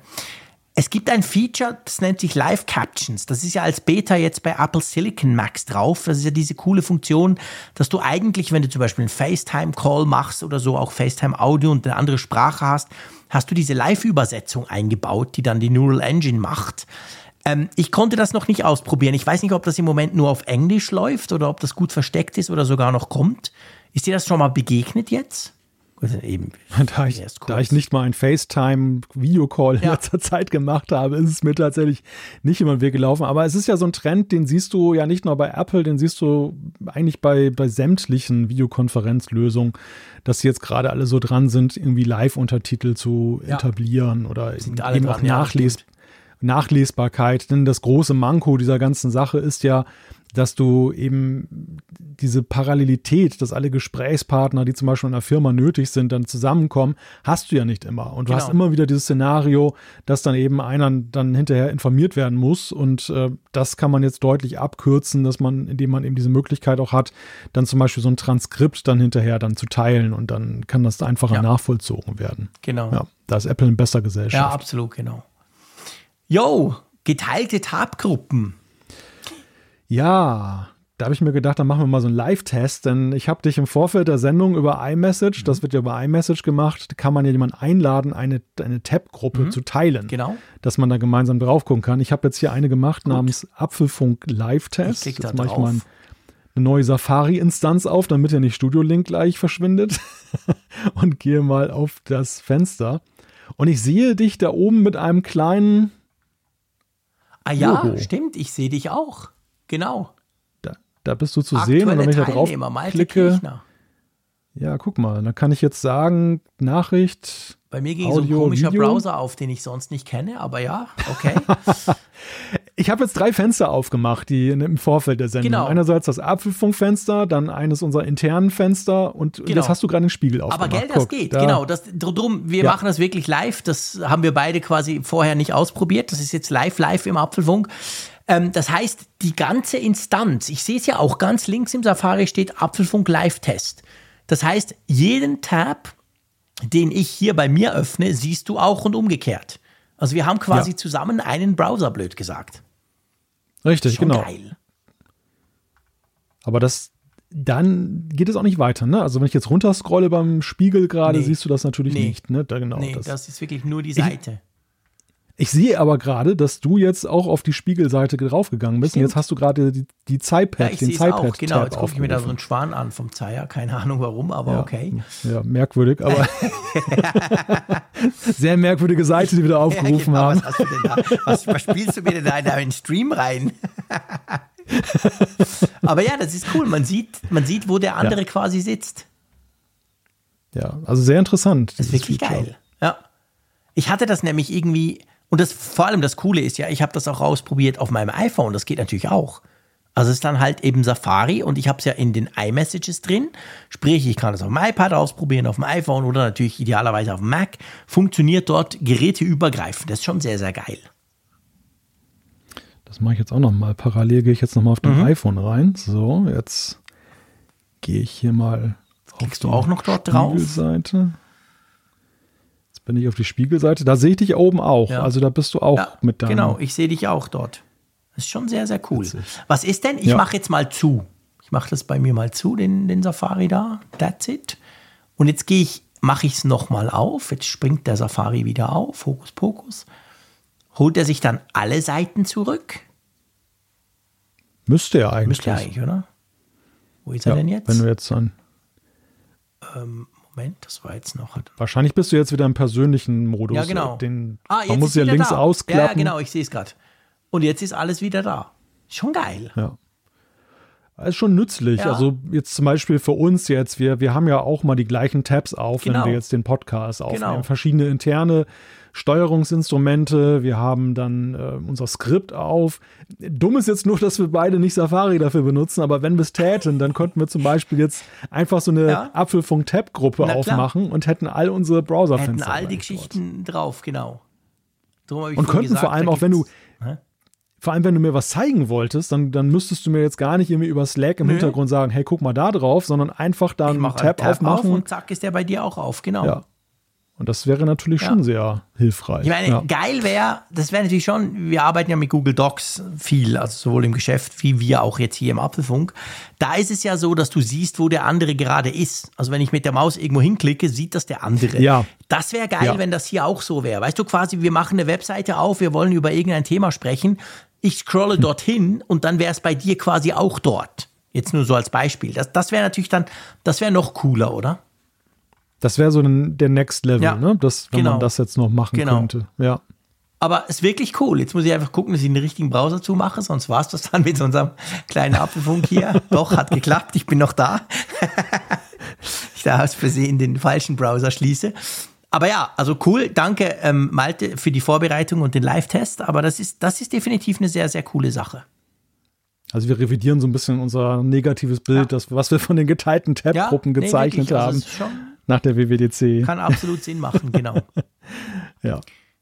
Ja, Sinn macht auch ja die Möglichkeit, dass du jetzt eben FaceTime per Handoff dann von einem Gerät auf das andere übernehmen kannst. Also sprich, du ja. machst einen FaceTime-Call auf dem Mac und du möchtest plötzlich los und musst du nicht dann die Verbindung schließen und neu aufbauen, sondern kannst es einfach übertragen dann ja. an, das, an das iPhone. Wie geht denn das überhaupt, dieser, dieses Du hältst es einfach in die Nähe.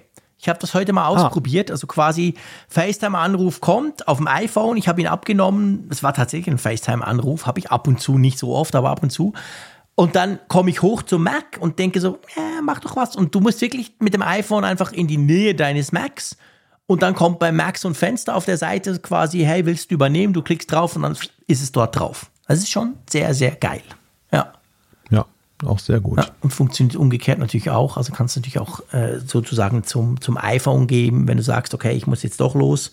Ich will jetzt vom stationären Rechner aufs mobile Device. Das geht genauso. Also das ist, eine coole Sache, ja. Wer kriegt denn eigentlich das schöne macOS Ventura? Also wir sind ja kurz darüber und dann das, ich glaube, das Fazit ergibt sich von selber. Wir sind, klar, ein paar Dinge gibt es, da muss man sich dran gewöhnen, aber wir sind eigentlich sehr angetan davon, oder? Ja, das ist schon ein schönes Update. Also ich bin da ganz, ja. ganz zufrieden mit. Gute, gute Verbesserung, wenngleich ja auch, ja, du sagtest es ja gerade schon, eben ein paar gewöhnungsbedürftige ja. Sachen sind.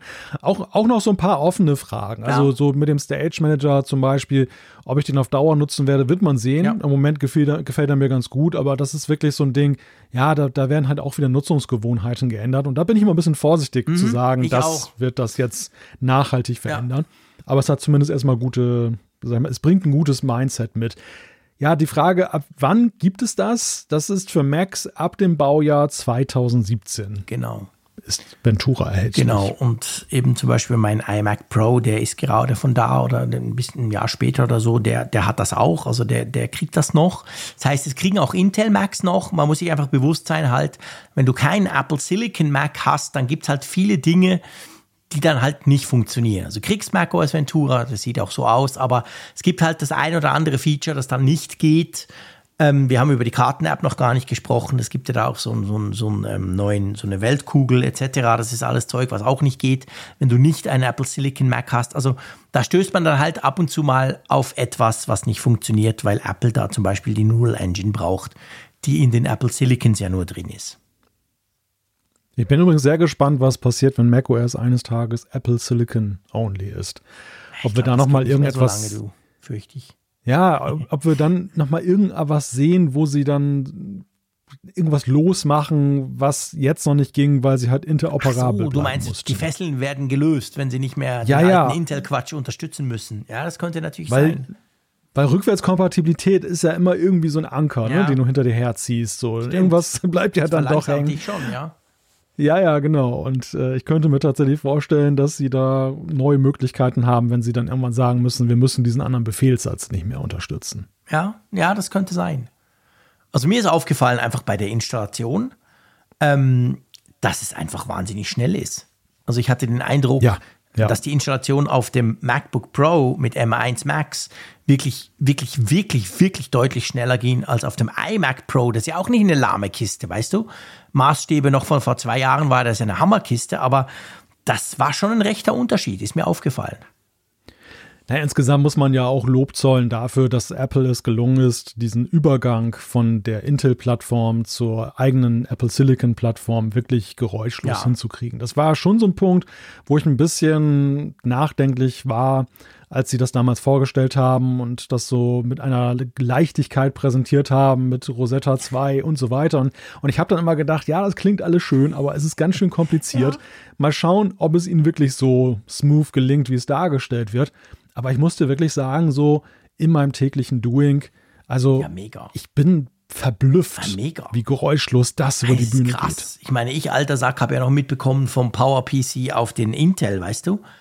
Und das war dann aber eine harte Nummer, du. Meine Güte, die Apps, die waren unglaublich langsam, wenn sie überhaupt funktioniert haben. Also das war schon so, ja, wir bauen euch einen, einen Emulator, aber der funktioniert nicht so richtig quasi. Und hier, ich meine, pff, ich habe vom ersten Tag an, als ich den Apple Silicon Mac hatte, gar nicht mehr darauf geachtet, was denn das für eine App ist. Ich kann dir auch heute nicht sagen, wahrscheinlich habe ich schon noch ein Drittel App, die wohl noch nicht angepasst sind, so ein bisschen ältere Tools. Aber du merkst ja nichts, es läuft einfach. Ja, das ist schon verrückt. ja genau, das ja. ist genau der Punkt. Ja, ist wirklich it just verrückt. Works. Ja, it just runs, genau. Gut, kommen wir noch kurz zu iOS, weil da war ja auch ein Update und ich finde sogar, ja. das wird total unterschätzt. Ich habe mega Freude am iOS 16.1 Update. Du weißt vielleicht warum. Es geht nur um eine Funktion. ja, fangen wir doch mal mit der geteilten Fotomediathek genau, an. Genau, die ist es nämlich nicht. die ist mir völlig schnuppe. Aber ja, ähm, ja, genau. Wir haben die geteilte Fotomediathek. Also das heißt, du kannst eine Fotomediathek, eine zweite sozusagen erstellen. Kannst sagen, die teile ich mit dem und dem.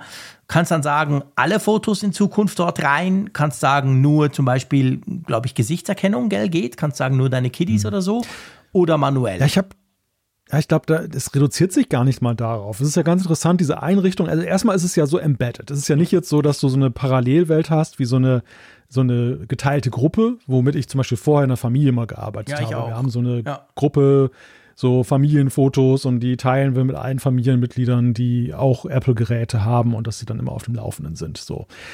Das ist aber ja so eine Gruppe, der musst du mal reingucken. Mhm. So, es kommt über das für dich Tab ja zwar automatisch rein, aber es ist genau. ja wirklich abgekoppelt von der von der Fotomediathek, die du hast. Ja. Und diese geteilte ist ja ja, sie, sie findet ja in deiner normalen Mediathek statt. Du erkennst sie nur daran, dass du dieses Multi-Personen-Symbol da hast. Genau. Und du kannst eben auch sehr einfach steuern, dass du sagst, dieses Bild soll dann doch nicht und das soll mhm. und so weiter. Mhm.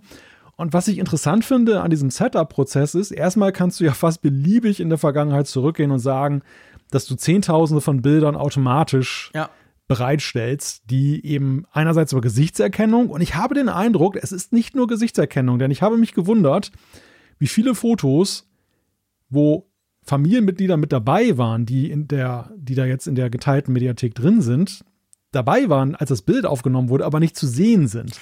Deshalb vermute ich, dass auch möglicherweise damit reinspielt, dass die mit ihren Geräten bei mir in der Nähe waren und das als Kriterium Krass. herangezogen wird. Ja. Würde ich jetzt wirklich vermuten. Also mir ist es halt wirklich sehr klar geworden bei unserem Hollandurlaub. Mhm. Ganz viele Fotos, wo ich genau weiß, da waren wir gemeinsam irgendwo mhm. in einem Punkt und es ist aber niemand zu sehen von uns. Und trotzdem wurde das automatisch dann ausgewählt mhm. als gemeinsames Bild. Warum? Das kann ja eigentlich nur die Nähe ja. zu anderen Geräten Ja, eigentlich sein. schon.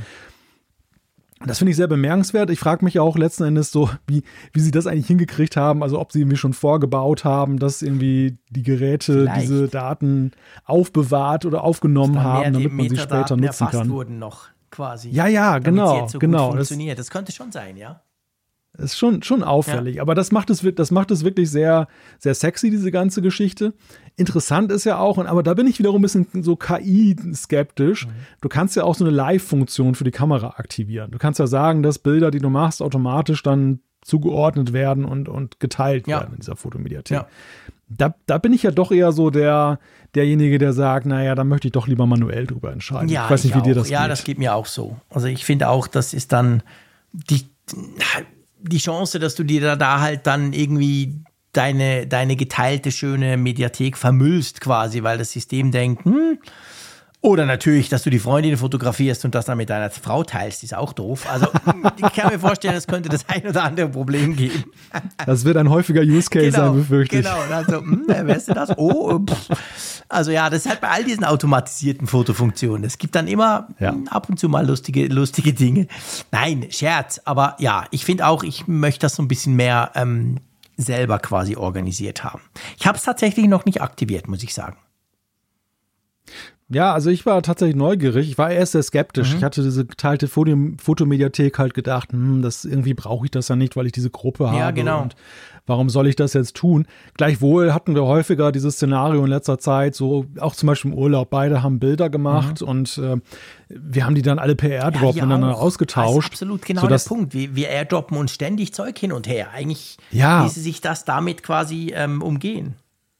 Und vor allem ist es auch immer so, dass dann, und da kommt dann doch die Automatik dann auch zum Greifen, wenn ich sie denn aktivieren würde, dass dann zum Beispiel meine Frau sagt, ach, ich möchte gern auch diese Bilder, die du ja vom Sonnenuntergang ja. gemacht hast. Dann sage ich, ja, ja, mache ich und vergesse ja, das dann immer, immer natürlich, genau, der Klassiker. Und dann, genau, dann muss dreimal nachgefragt ja. werden, bis das mal passiert. Das wäre natürlich die Möglichkeit, wenn ich der KI vertrauen würde, dass, dass die dann automatisch rübergehen und ich habe da keine Sorgen mehr mit, dann übertragen zu müssen. Aber selbst, aber selbst wenn, es ist jetzt natürlich wesentlich leichter, auch zum Beispiel remote, weil AirDrop muss ich ja in meiner Nähe sein. Genau, das ist das ich Problem, genau. Ich musste da sein, meine Frau musste ja. da sein, sie musste auf Annehmen drücken, damit sie ja, die Bilder genau. auch annimmt. Und jetzt kann ich einfach, egal wo ich sitze, selbst wenn ich im Zug sitze, genau, ja. habe eine freie Minute, kann ich mal eben gucken, okay, diese Bilder gebe ich rüber. Sehr cool. Mit einem Klick. Ja, sehr schön. Also runde Sache, ja. ja ich finde es auch cool. Will ich gar nicht irgendwie falsch gesagt haben. Ich habe es einfach noch nicht aktiviert und daher auch noch nicht wirklich ausprobiert dann kann es ja eigentlich nur Punkt 2 auf unserer Liste sein, der dich so genau. fasziniert. Ich bin mega fasziniert von den Live-Activities. Wirklich, wirklich, wirklich mega, obwohl ich erst eine App habe, die das kann. Und das ist dann auch noch so eine blöde Sport-App. Aber ich wollte wollt gerade sagen, wo hast du das denn gesehen? Ich habe bislang noch gar keine App, ist mir noch doch, ist, doch, ist mir, doch. mir, ist noch gar keine App untergekommen. Ja, es gibt schon ein paar und ich habe ja mal schon von dieser Foodmob App erzählt, wo mein Sohn und ja. ich da uns über Fußball quasi informieren und die kann das halt schon. Und die hat jetzt, war ja gerade Champions League, heute und gestern war ja gerade Champions League, waren Matches und da habe ich das laufen lassen.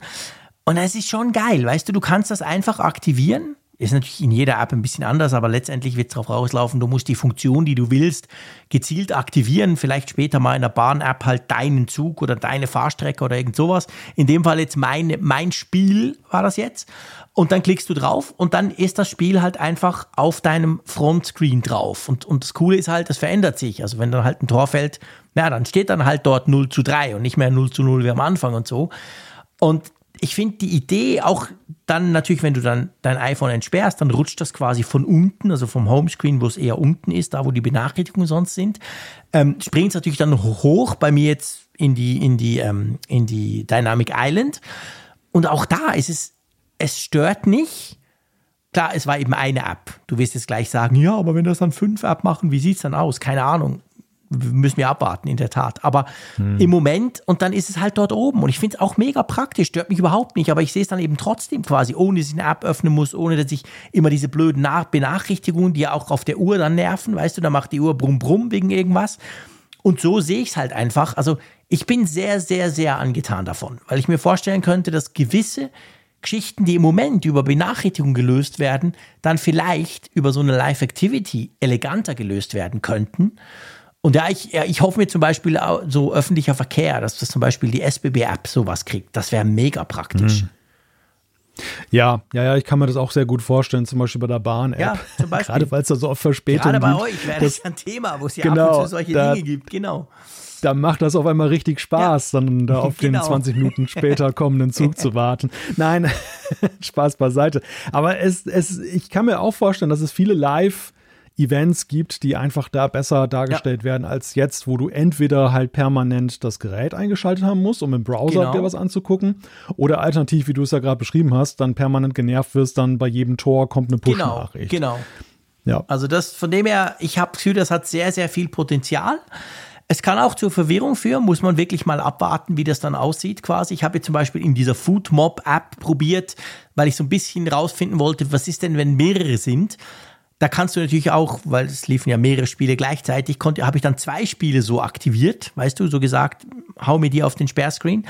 Dann tut er sie so gestackt übereinander quasi anzeigen. Also dann, Du, ja. du, siehst es immer noch, aber wahrscheinlich beim dritten würde es dann, ich weiß nicht genau, wie er das machen will. Zwei mhm. übereinander gehen auf jeden Fall. Und umgekehrt ist es zum Beispiel ja auch so seit iOS 16.1, das kann jeder testen ohne Sport-App. Wenn du zum Beispiel den Timer laufen lässt, ist der jetzt natürlich auch so eine Live-Activity vorne. Der zählt da schön runter. Ja. Also auch da sieht man das sehr gut. Das springt dann auch nach oben in die in Dynamic Island.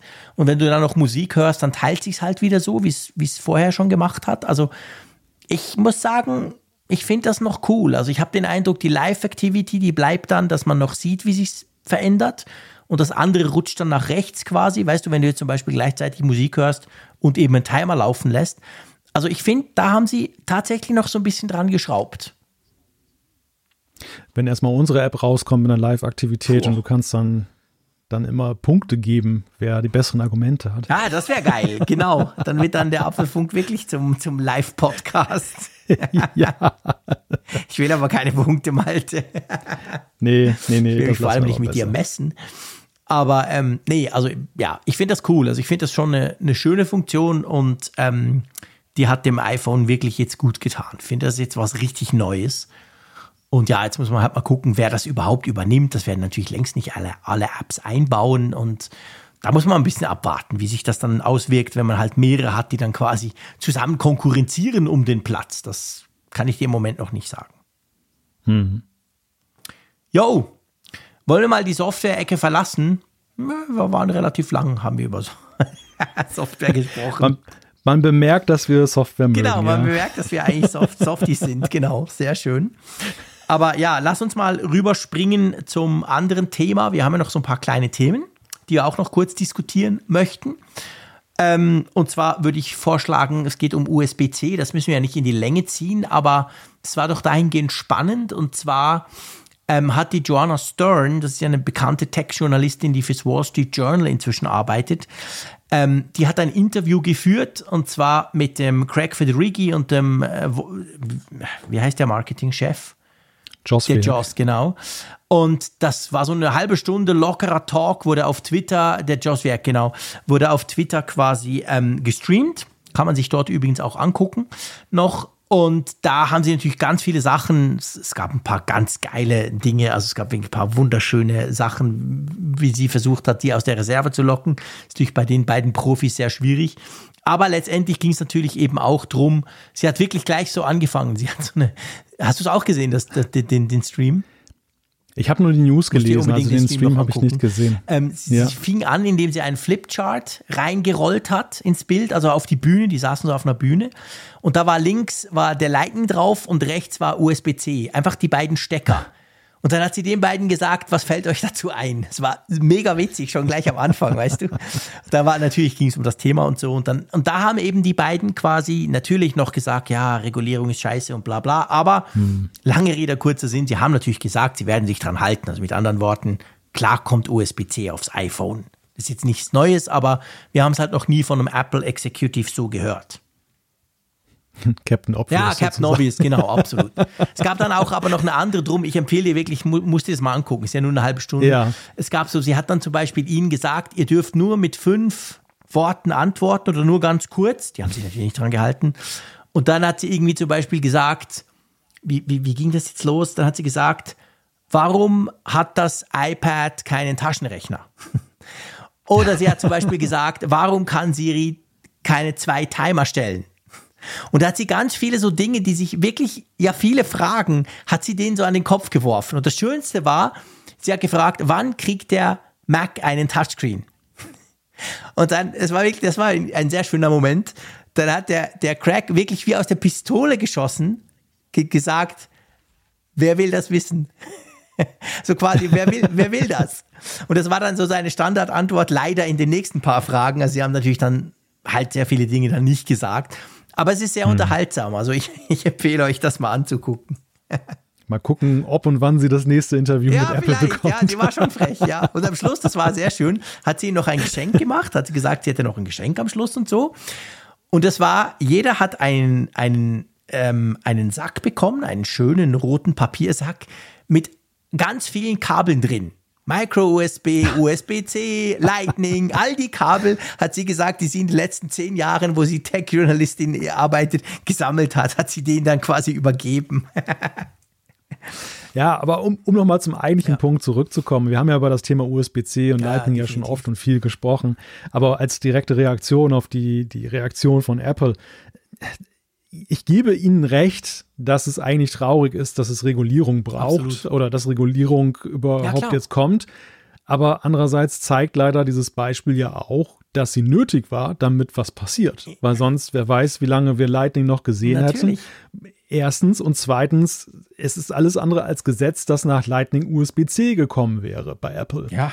Apple hätte vielleicht Lightning auch auf die Idee kommen können, Genau, Klar. dass Lightning 2.0 eine viel bessere ja, Idee für sie ist, weil es eben auch Lizenzkosten ja. einspielt.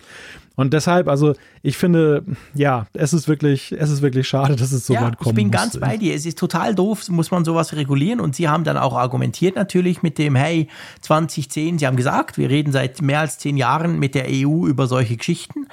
Und damals ging es ja um Micro-USB und wir haben dann quasi Lightning erfunden, ist doch viel besser. Ja, stimmt. Aus der Perspektive gesehen damals, zum Glück wurde nicht Micro-USB reguliert. Logisch. Aber ja, eben heute sind wir halt woanders und sie haben dann auch eigentlich Lightning nur verteidigt, wie toll das früher war. Sie haben es natürlich nicht mit USB-C verglichen, logischerweise. Also ich bin ganz bei dir. Ein ungutes Gefühl, aber trotzdem eigentlich für uns dann am Schluss eine positive Entwicklung im Moment. Wie es dann weitergeht, muss man halt gucken. Ja. Genau. Gut, lass uns über Preise reden. Oh mein Gott, ich muss ja, wieder mit dem gute Entwicklung. über Preise reden. Ach. Ungute Entwicklung, da sind wir beim ja, Thema. Ja, genau. Seit Wochen muss ich mit dir über Preise reden. Es interessiert mich doch nicht als reicher Schweizer. Ich bitte dich, ich raspel ein bisschen an meinem Goldbarren. ist mir doch scheißegal, was das kostet. Aber ja, jammer mal los. Du rufst wahrscheinlich schon bei Apple an und sagst, ach, wisst ihr was, eure Preise sind mir viel ja, zu niedrig. Genau, ich zahle euch freiwillig ja, das Doppelte. Rundet auf den Tausender hoch und gut ist. Ja, Zeyer, der macht das ja auch so ein bisschen. Der erzählt ja immer den Deutschen, dass sie sich nicht so aufregen sollen. Ja, das haben so aber viele Schweizer. Ich denke auch manchmal jetzt. Nee, ah, okay, keine Grundsatzdiskussion. Jetzt erzähl mal, um was es geht.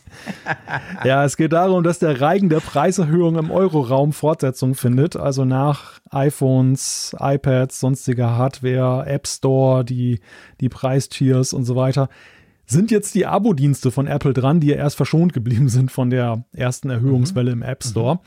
Also Apple Music, äh, TV Plus, das Gesamtpaket Apple One, alle werden teurer. Ja. Äh, Apple Music kostet jetzt für die Einzelperson dann 11 statt 10 Euro, das Familienabo 17 statt 15, TV Plus 7 statt 5 und Apple One in der größten Ausbaustufe, also mit allen Diensten drin, 32 statt 29 Euro. Okay. Klingt jetzt erstmal nicht so wild in absoluten Zahlen, ist aber prozentual schon doch eine, ja, Hast ausgerechnet? deutliche Erhöhung. Ich habe irgendwie gelesen zwischen 10 und 40 Prozent, oh. je nachdem, was da, ja, ist sehr unterschiedlich wie immer. Hängt natürlich davon ab, was es kostet. Du siehst, der Schweizer interessiert sich ja nicht für Preise. Ich bin gerade am gucken auf der Schweizer Webseite, ob was bei uns eigentlich auch so ist. Geld spielt keine ja, Rolle. Genau. Nein, natürlich nicht, aber Premium? Okay, was zahle ich denn im Moment? Ich weiß es gar nicht. Ach, diese Kleinstbeträge da. Ich, ich habe ja Apple One. Ich, ich müsste das jetzt nachgucken, was mich das jeden Monat kostet, aber wahrscheinlich ist bei uns auch ja. ein bisschen teurer geworden. Wahrscheinlich nicht so krass wie bei euch, denke ich mal. Es wird ja schon die Währung auch reinspielen. Aber ich glaube, es blieb nicht untouched bei uns. Würde ich jetzt einfach mhm. mal so aus dem, aus dem Bauch raus sagen.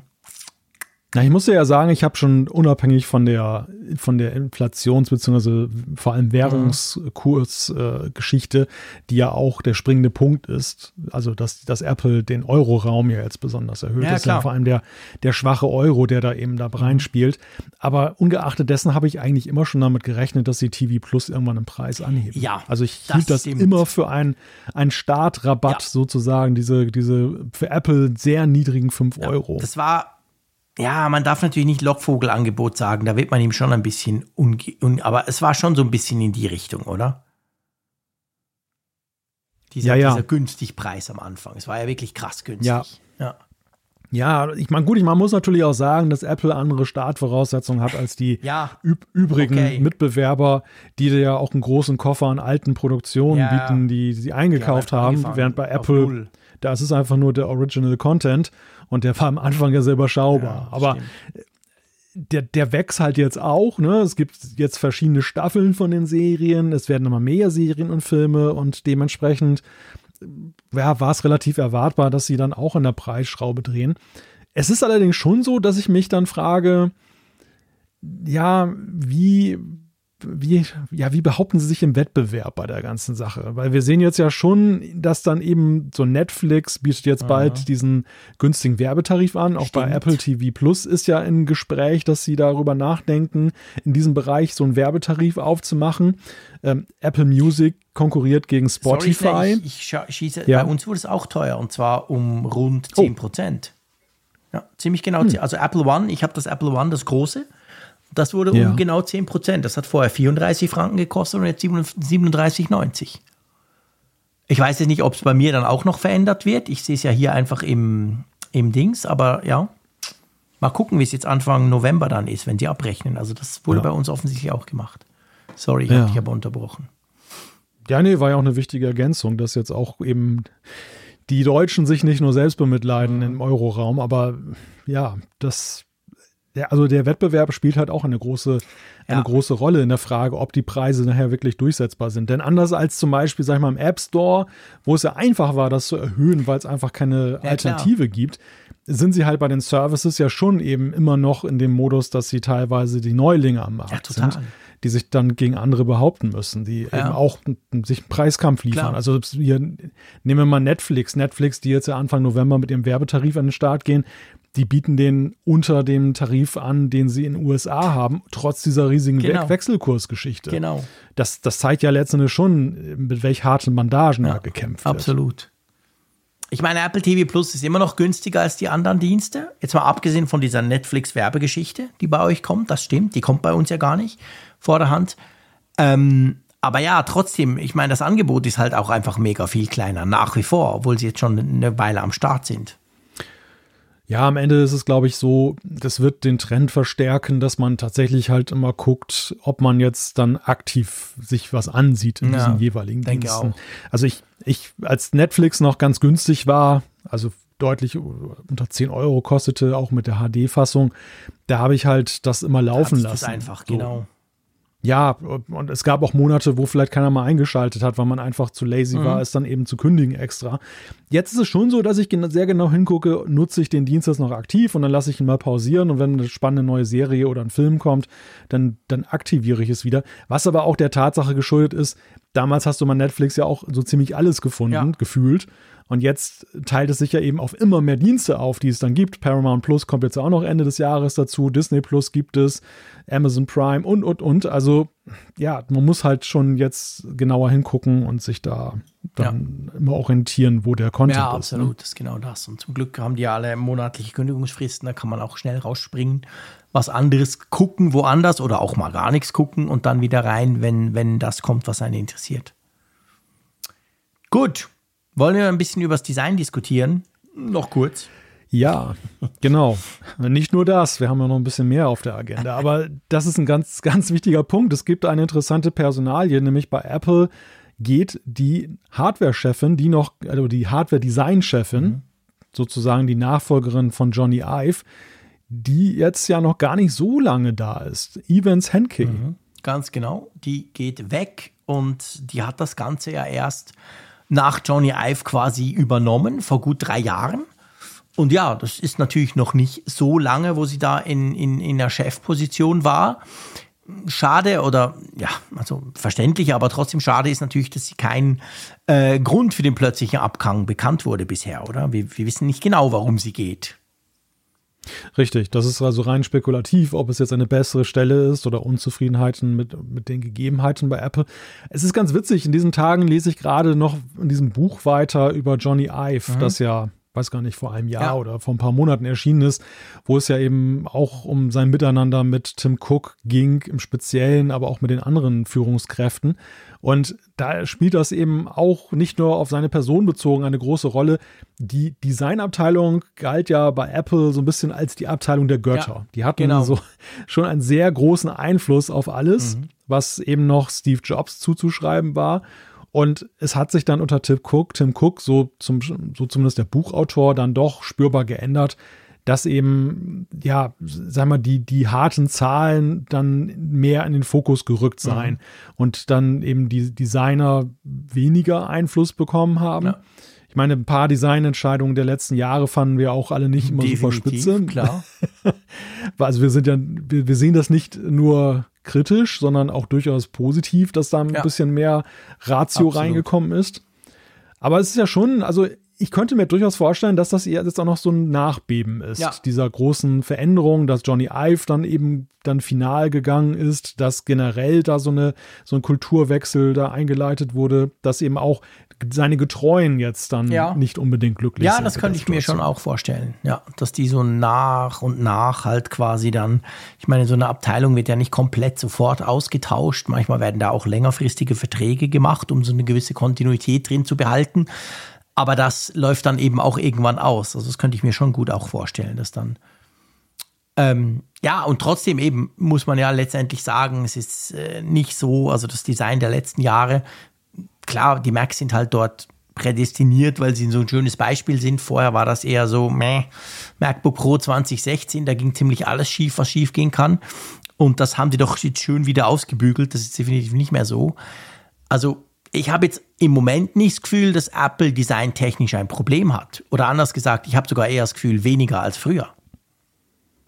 Ja, ich meine, das ist natürlich auch so eine Frage, dass das sind Entwicklungen, die du nicht unmittelbar genau siehst, genau wo jetzt, sag mal, die Nuancierung der, des Weggangs, die kannst du jetzt schon spüren, dass ähm, jedes Produkt, was jetzt kommt, siehst du eben doch mehr, wo da die Prioritäten gelegt ja. wurden.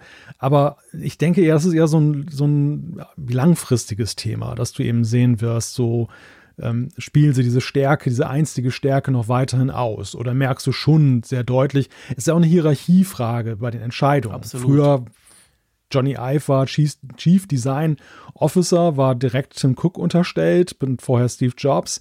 Und jetzt ist es ja auch seit seinem Weggang so, dass die Designabteilung dann dem Chief Operating Officer, ja. Officer Jeff Williams unterstellt ist. Und von den COO-Leuten, der auch Cook war ja eben auch mal CEO vorher, ähm, ist halt bekannt, dass sie eben ganz andere Prioritäten haben. Ja. Das sind halt die Leute, die für die Umsetzung zuständig sind, die natürlich auch eher darauf gucken, ähm, was ist für uns einfacher zu realisieren, ja. was ist wirtschaftlicher Klar. und was ist mit dem Bestand machbar und so weiter.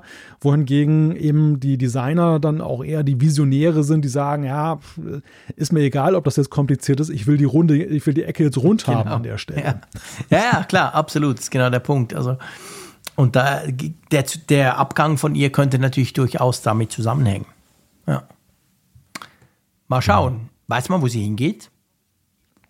Nein, also es ist gar nichts bekannt, wo die Reise hingeht. Und das wird sicherlich auch nochmal ja, spannend. Ich sagen, wird auch spannend zu sehen, zu sehen wo, je, wo so ja. jemand, so, so, so ein Top-Shot, wo, wo die dann hingeht.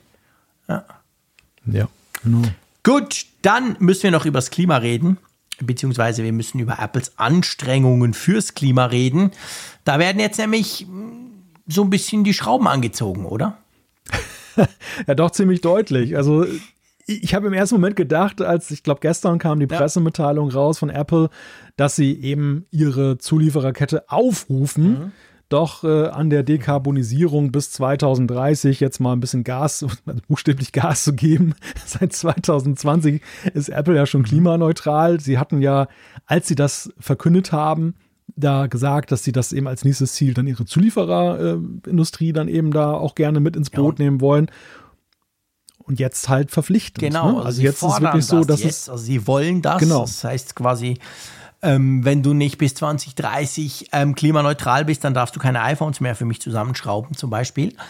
Ähm, ja, da ziehen sie wirklich die Zügel an. Ich meine, man muss ja auch sagen, es ist natürlich extrem viel einfacher für Apple als Apple-Firma, als Firma klimaneutral zu werden weil das haben sie ja gezeigt, das haben sie in all ihren Stores, das ist der Strom, den sie selber verbrauchen, das Hauptquartier und so weiter.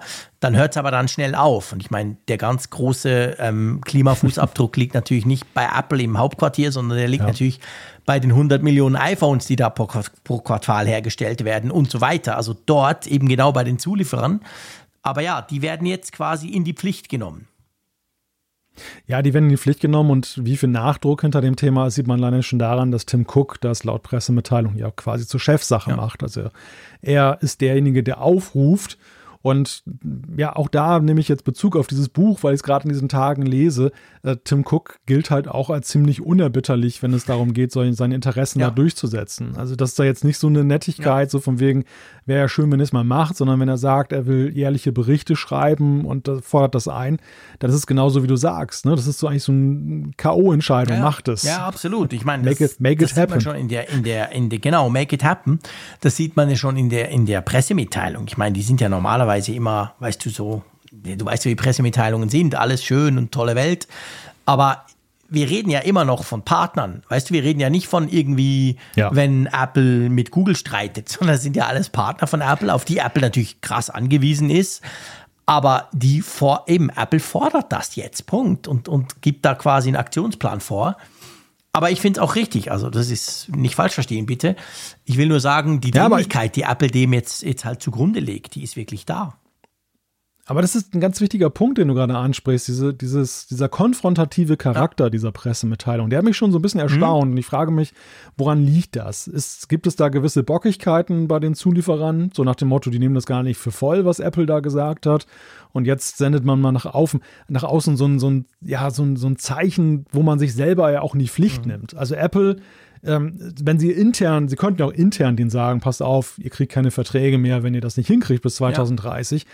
Jetzt hat Apple ja ohne Not nach außen hin gesagt, ähm, messt uns daran. Mhm. Also wir, wir messen die Zulieferer, aber ihr ja, müsst uns daran messen, dass wir das dann erhöht. auch umsetzen. Ja, auf sie, ja und das ist schon krass. die Zulieferer, genau.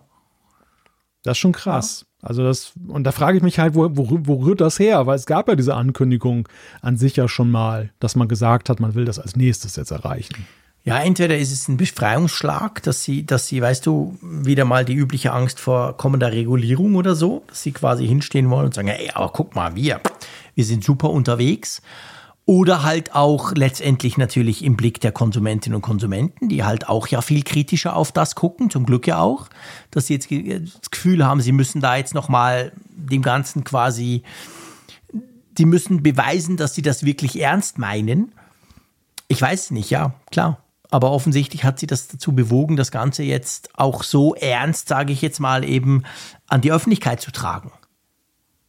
Ja, absolut. Ja. Aber spannend und letztendlich natürlich absolut unterstützenswert, keine Frage. Also ich finde, dass, ähm, ja, das, das muss sein, keine, das ist keine Frage, kommt mir sowieso nicht drum. Und Apple scheint das sehr ernst zu nehmen.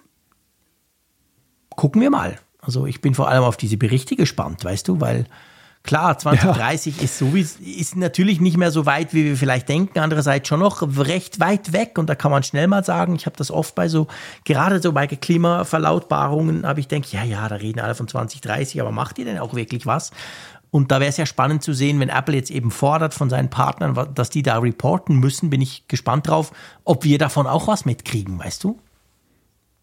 Ja, das, das zum einen. Und für mich ist es halt auch so, dass ich den Eindruck habe, dass Apple mit sowas auslotet, mit welchen Punkten man bei Kaufentscheidungen künftig auch attraktiver sein naja. kann. Und dann auch, also ich, ich, ich würde das hier auch fast, also mein Gedanke gestern war, als ich das gelesen habe, dass, dass Apple hier sowas ähnliches macht, gerade wie damals, als sie dieses Unibody-Design eingeführt haben bei den, bei den MacBooks mhm. und generell bei ihren Geräten. Das war ja auch etwas Revolutionäres, wo sie dann ja jetzt, das hat zwar nichts mit Umwelt zu tun, aber wo sie letzten Endes dann etwas, was die Industrie vorher nicht ja. gemacht hat, eingeführt haben.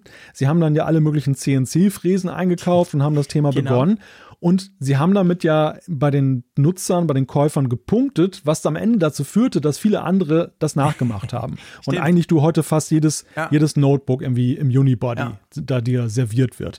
Und ich könnte mir vorstellen, dass das hier so was ähnliches ist. Dass das so ein Ding ist, wo sie einfach sehen, okay, die mhm. Leute achten natürlich auch in Zukunft auf Features, aber sie legen auch eine, eine nicht geringe Zahl von Kunden legt halt auch Wert, dass sie kein ökologisch schlechtes Gewissen haben ja. müssen, wenn sie sich ein Gerät kaufen. Und dass das einfach so ein Unterscheidungsmerkmal ist, wo die Leute dann ihr Geld auch lieber investieren in Apple, obwohl es teurer ja. ist. Und wo aber am Ende bei herauskommen könnte, dass Apple mal wieder so ein Trendsetter wird und viele, viele andere nachher dem folgen, die im Moment sagen, ist doch gar kein Thema für uns. Also wir, wir punkten lieber über Preis oder Gut, so. Absolut guter Punkt. Also das könnte sicher ähm, ein ganz ausschlaggebender Grund gewesen sein, das zu machen. Letztendlich ja auch, wenn wir es eben jetzt mal ein bisschen böse, sage ich mal, oder ein bisschen unterstellend aus Marketingperspektive ansehen, ist ja der Zeitpunkt klug gewählt, jetzt wo wir alle drüber schimpfen, dass Apple so teuer ist und noch teurer geworden ist. Wenn man quasi so unterschwellig verknüpft, ja, aber Freunde, wir nehmen eben Klimaschutz ernst und sorry, Klimaschutz kostet. Weißt du? Natürlich ja. sind die Kosten jetzt nicht wegen dem Klimaschutz gestiegen, aber man könnte natürlich diese Verbindung herstellen und Apple will sich damit halt positionieren. Ja, ich glaube, das spielt wahrscheinlich alles auch dort rein. Ja, ja, klar, es ist ein, also es ist ein schlauer marketing ja, genau. weil am Ende ist es natürlich ja so, dass die Quartalsergebnisse immer noch sensationell gut sind und die Gewinne steigen. Ja. Also es ist ja nicht so, dass dieses Geld jetzt benötigt wird, um diesen Kurs zu nee. gehen. Das klappt auch so. Aber ja, es verkauft sich natürlich dadurch genau. besser. Ne? Es genau. verkauft genau. sich gut, wenn sie gute Arbeitsbedingungen geloben. Es verkauft sich gut, wenn sie ökologische Nachhaltigkeit geloben. Das sind halt so Faktoren, die vielen Menschen da augenscheinlich sehr wichtig ja. sind heute bei ihren Einkäufen. Ja, ganz genau. So. Für mich als fossilen Typen ja nicht. Ja, für dich, genau. Der, ich wollte das jetzt nicht aufs Tapet bringen, aber wenn du das von ja, aber machst, okay. Es, es, schwingt, es schwingt doch latent mit und ich musste es jetzt einfach nur aufgreifen. Mit einem großen Kohlekraftwerk hinter, hinten im Hof. ja, du, wollen wir mal zur Umfrage der Woche kommen? Ja. Sehr Wir gerne. waren schon schneller bei der Umfrage der Woche. Aber es waren auch coole Themen. Kein Vorwurf. Es gab, viel zu, besprechen. es gab viel zu besprechen, genau. Was wollten wir denn letzte Woche wissen? Ja, wir haben euch letzte Woche gefragt, wie bewertet ihr die Oktober-Neuigkeiten von Apple? Und zwar ging es um die Hardware, iPad, iPod, iPad Pro und das Apple TV 4K. Ihr konntet euch das aussuchen, beziehungsweise konntet das auch in Gesamt bewerten. Und es hat einen doch äh, interessanten Schnitt gegeben. Also es haben insgesamt knapp, ich aktualisiere gerade nochmal, 1911 mhm. Hörerinnen und Hörer teilgenommen. 44,2 Prozent sagen mittelmäßig. Genau, 18,1 nicht so gut, 16,7 äh, gut, aber dann 13 schlecht, 6,5 weiß nicht, keine Ahnung und 1,4 nur sehr gut. Ja, klar, es war natürlich nicht das iPhone-Event. Da haben wir die gleiche Frage gestellt, die sah ein bisschen anders aus. Es war eben dieses leicht verwirrliche iPad und iPad Pro Line-up mit einem durchaus diskutablen Apple TV. Haben wir alles schon letzte Woche behandelt. Überrascht mich nicht so wirklich, oder? Nein, überrascht mich auch ja. nicht. Und äh, es ist auch erstaunlich, äh, wenn man sich so angesehen hat, jetzt die ersten Reviews, die rausgekommen mhm. sind von den Geräten Normalerweise sind das immer häufig die freundlicheren Reviews. Das ist immer so diese erste ja. Garnitur, die da dran ist, die auch nicht so viel Zeit hat, eher zurückhaltender ist, dann auch mit Bewertung, aber auch tendenziell dazu neigt, manchmal auch das eben positiv ja. zu sehen. Und es ist diesmal erstaunlich kritisch. Ja, absolut. Ja, es ist so.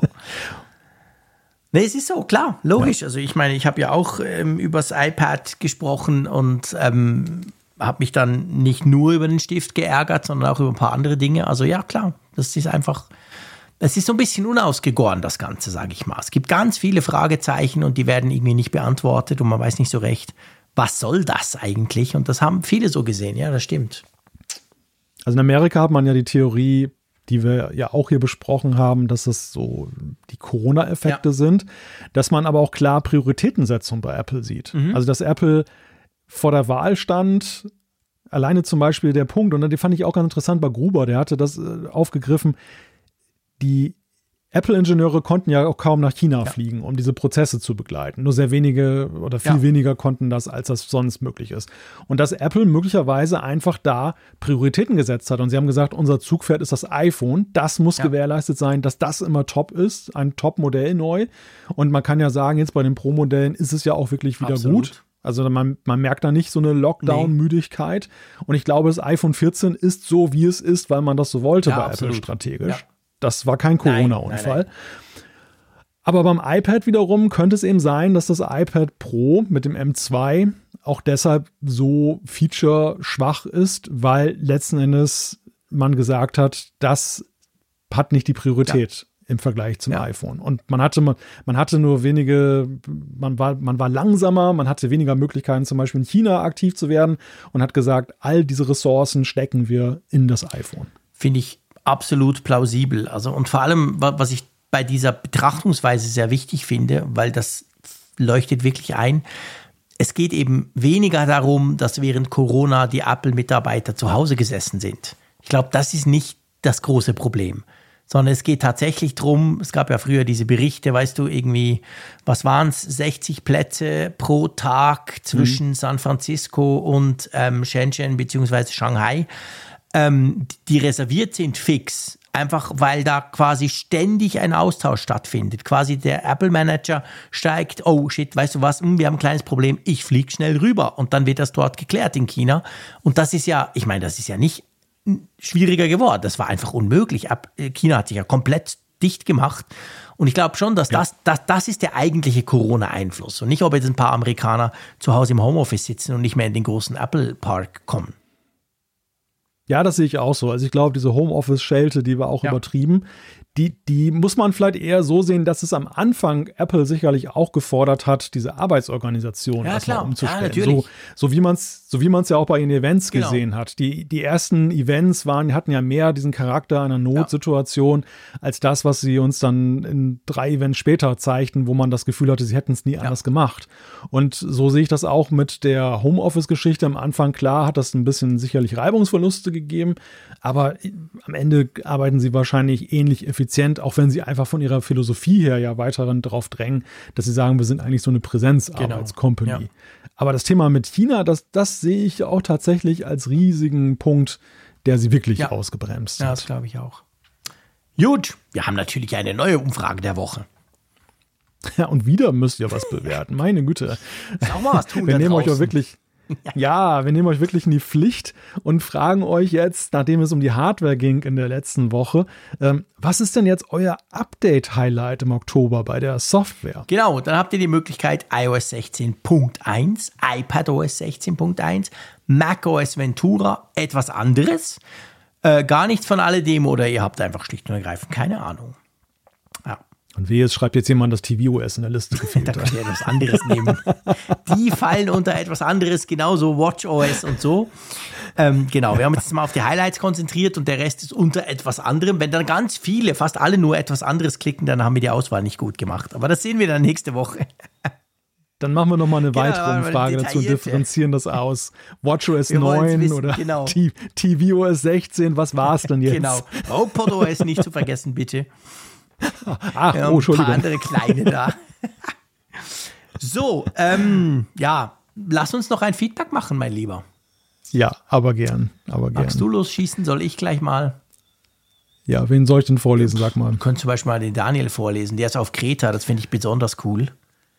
Das ist schön. Kreta ist gut, also sonnig, genau. so wie hier. ja, also und, der, und der Vergleich ist ein bisschen gewagt, mein Lieber. Also, okay, ich bin jetzt gerade nicht in Wilhelmshaven, aber ich würde jetzt mal aus dem Bauch raus entscheiden. Kreta ist wahrscheinlich das Wetter noch ein bisschen schöner, oder? Ja, wobei er schreibt, äh, er genießt den Apfelfunk am Strand und das kann man hier bei den Temperaturen um 20 ja, krass, Grad ja, tatsächlich auch. auch. schon fast okay. machen. Ja, also das äh, ist nicht ausgeschlossen. Anders als sonst Ende Oktober. Nein, er schreibt aber nicht nur über Strand und Apfelfunk, sondern auch über die Frage, auf der Hinreise war er mit einem gemieteten Hybridfahrzeug mhm. unterwegs und quer über die Insel und hat sich gefragt, warum kann Apple Karten eigentlich keine Ladesäulen anzeigen? Stattdessen kann ich viele Tavernen oder klassische Tankstellen finden. Und er schreibt, mich wundert wirklich, warum Apple hier nicht der Vorreiter ist. Wie ist eure Meinung dazu? Hinweis auf das iCar oder darauf, dass Apple sich ganz aus dem E-Mobility-Markt fernhält? Oder habe ich einfach einen Haken nicht gesetzt? Ja, äh, gute Frage. Du, du schreibst es selber, Daniel. Ich fahre ja selber ein Elektroauto. Das wäre natürlich hochrelevant für mich. Ähm, ich habe diverse andere Apps, die das machen und das Auto selber kann das auch. Aber das wäre wirklich praktisch. Und ich meine eben, und da bin ich jetzt auf dein Elefantengedächtnis angewiesen, lieber Malte. Ich meine, dass das mal irgendwo erwähnt wurde, dass das irgendwann mal irgendwie kommen soll. Oder, oder war das Google und ich habe es verwechselt? Ja, das ist ja, was du meinst, sind, glaube ich, die CarPlay-Erweiterung, dass sie so eine neue Kategorie geschaffen ah, haben, dass doch jetzt ja, auch stimmt. diese diese E-Tank-Apps ja, äh, dann, die können dann dort mehr machen. Genau. Stimmt, stimmt. Ja, ja, dass sie mehr Möglichkeiten haben, weil sie einfach Aber dann als richtige Kategorie äh, gewertet werden. Es kann werden. eben Google sein, weil ich gucke natürlich, Karten sind für mich dann, ich gucke immer auf beides. Google weiß ich, er hat in den USA und wir haben ja immer das Problem, es sind ja verschiedene Dinge, Daniel. Weißt du, das Problem ist ja auch, dass wir in Europa immer viel weniger Features haben und dann noch ist es geclustert. Wir in der Schweiz haben gar kein Feature. Ihr habt immerhin schon die neuen Karten. Und in den USA ist dann so die richtig geile Experience bei diesen Karten-Apps. Bei Google ist das ja nicht anders. Ich weiß, dass Google, ich weiß nicht, ob es in den USA schon geht, aber angekündigt hat, weißt du, dass sie auch Routenplanung für E-Autos machen können. Also ich fahre von hier das, zu dir und dann kommen halt fünf Ladestops ja. dazwischen. Macht Apple aber auch. Eben? Also das war im, im März war das eine Ankündigung, dass sie, glaube ich, zuerst mit Ford da zusammenarbeiten wollen.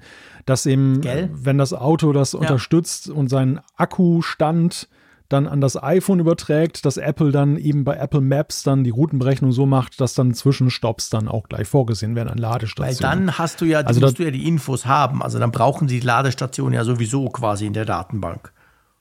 Genau, genau. Ja. Nur, dass sie halt da ja erstmal ein bisschen zaghaft rangehen mhm. jetzt mit einigen Herstellern ja. zusammen. Ja, sprich, das dauert dann noch ewig, bis zu uns kommt und dann wird dein Auto natürlich nicht unterstützt.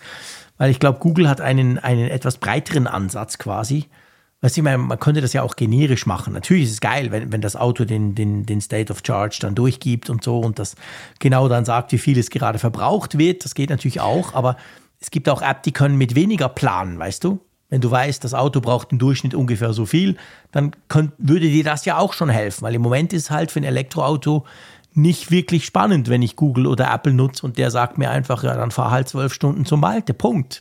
Weil es naja. entspricht halt dann nicht ganz der Realität. Ich hoffe schon, dass das noch kommt, weil es wäre ja eigentlich auch Marketing, wir haben jetzt gerade vorhin auch über Marketing und Klimaschutz geredet, würde dem ja eigentlich gut anstehen, oder? Ich habe ja jetzt gerade das iPhone-Benutzerhandbuch aufgeschlagen. Ein äh, iPhone-Benutzerhandbuch, meine Güte. ja, im Kapitel iOS 16. Und da lese ich, dass es tatsächlich eben mit den ausgewählten Fahrzeugen, wie Apple betont, eben jetzt schon möglich ist in iOS 16, dass du eben dann diese Navigation nutzt. Also es ist jetzt nicht nur ein Projekt, es ist schon in der Software integriert, aber wie so oft brauchst du halt ein spezielles Auto dafür, dass das ja, kann. Bei uns ist es wahrscheinlich noch nicht aktiviert, denke ich mal. Wahrscheinlich. Weil es ist bei ja. Karten ja immer ein bisschen schwierig. Wir haben ja all, viele neue Features noch nicht von diesem ganzen 3D-Zeug ja. und, und so. Ich habe ehrlich gesagt ich habe ich hab ja mal rumgefragt im Apfelfunk, ob ich eigentlich zu doof bin oder ob diese schönen neuen Karten bei uns noch nicht angekommen sind. Da haben mir dann einige noch auf Twitter geschrieben, dass sie schon, dass das einfach bei uns in der Schweiz noch gar nicht da ist. Und ich hatte jetzt gehofft, mit 16.1 passiert was, aber offensichtlich noch nichts passiert. Wir haben also immer noch die alten Apple-Karten. Hm. Schon komisch. Meine Schweiz ist doch so klein, sagst du immer. Es kann doch nicht so schwierig sein, ja. das Zeug zu aktivieren. Das zeichnet man doch in Genau, ich wollte sagen, da fährst du doch mit einem VW Golf einmal drumrum, einmal drumrum, einmal quer und dann hast du doch die Karten. Einmal mit Ultraweitwinkel fotografieren, hast du alles Problem? drauf. Verstehe ich überhaupt nicht.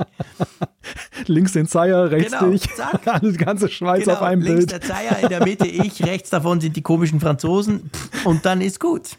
Tja. Ja, tippitoppi.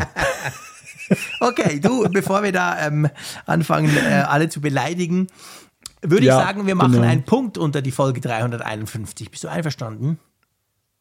Genau, der Oktober ist ja auch schon fast vorbei. Es sind ja nur noch wenige Tage Stimmt. und dann haben wir November. Stimmt, dann lassen wir die Software mal Software sein. Vielen Dank, Malte, hat großen Spaß gemacht mit dir. Nicht nur über Software, generell über alles zu diskutieren. Ich freue mich schon auf nächste Woche, beziehungsweise ich freue mich noch viel mehr auf den Apfelfunk am Hörer. Das ist ja schon äh, genau. morgen, jetzt ist nämlich ja, bei uns morgen. auch Donnerstag, sehe ich gerade. Oh Schreck. Also morgen, Freitag, 21.45 Uhr auf unserem YouTube-Kanal. Könnt ihr dabei sein, mit uns diskutieren. Das wird eine coole Runde, da freue ich mich sehr drauf. Ja, und bis dann schaue ich, dass ich eine Mütze Schlaf bekomme. Macht's gut und tschüss aus Bern. Dann sagen wir gemeinsam Yes zum November. genau. Wir tanzen in den November. Genau. Ja, danke, dass ihr, dass ihr zugehört habt. Äh, wie immer, danke an unseren Sponsor NordVPN. Falls ihr das Angebot nutzen wollt, nordvpn.com slash Apfelfunk oder in unseren Show Notes findet ihr das Angebot. Bis nächste Woche. Tschüss von der Nordsee.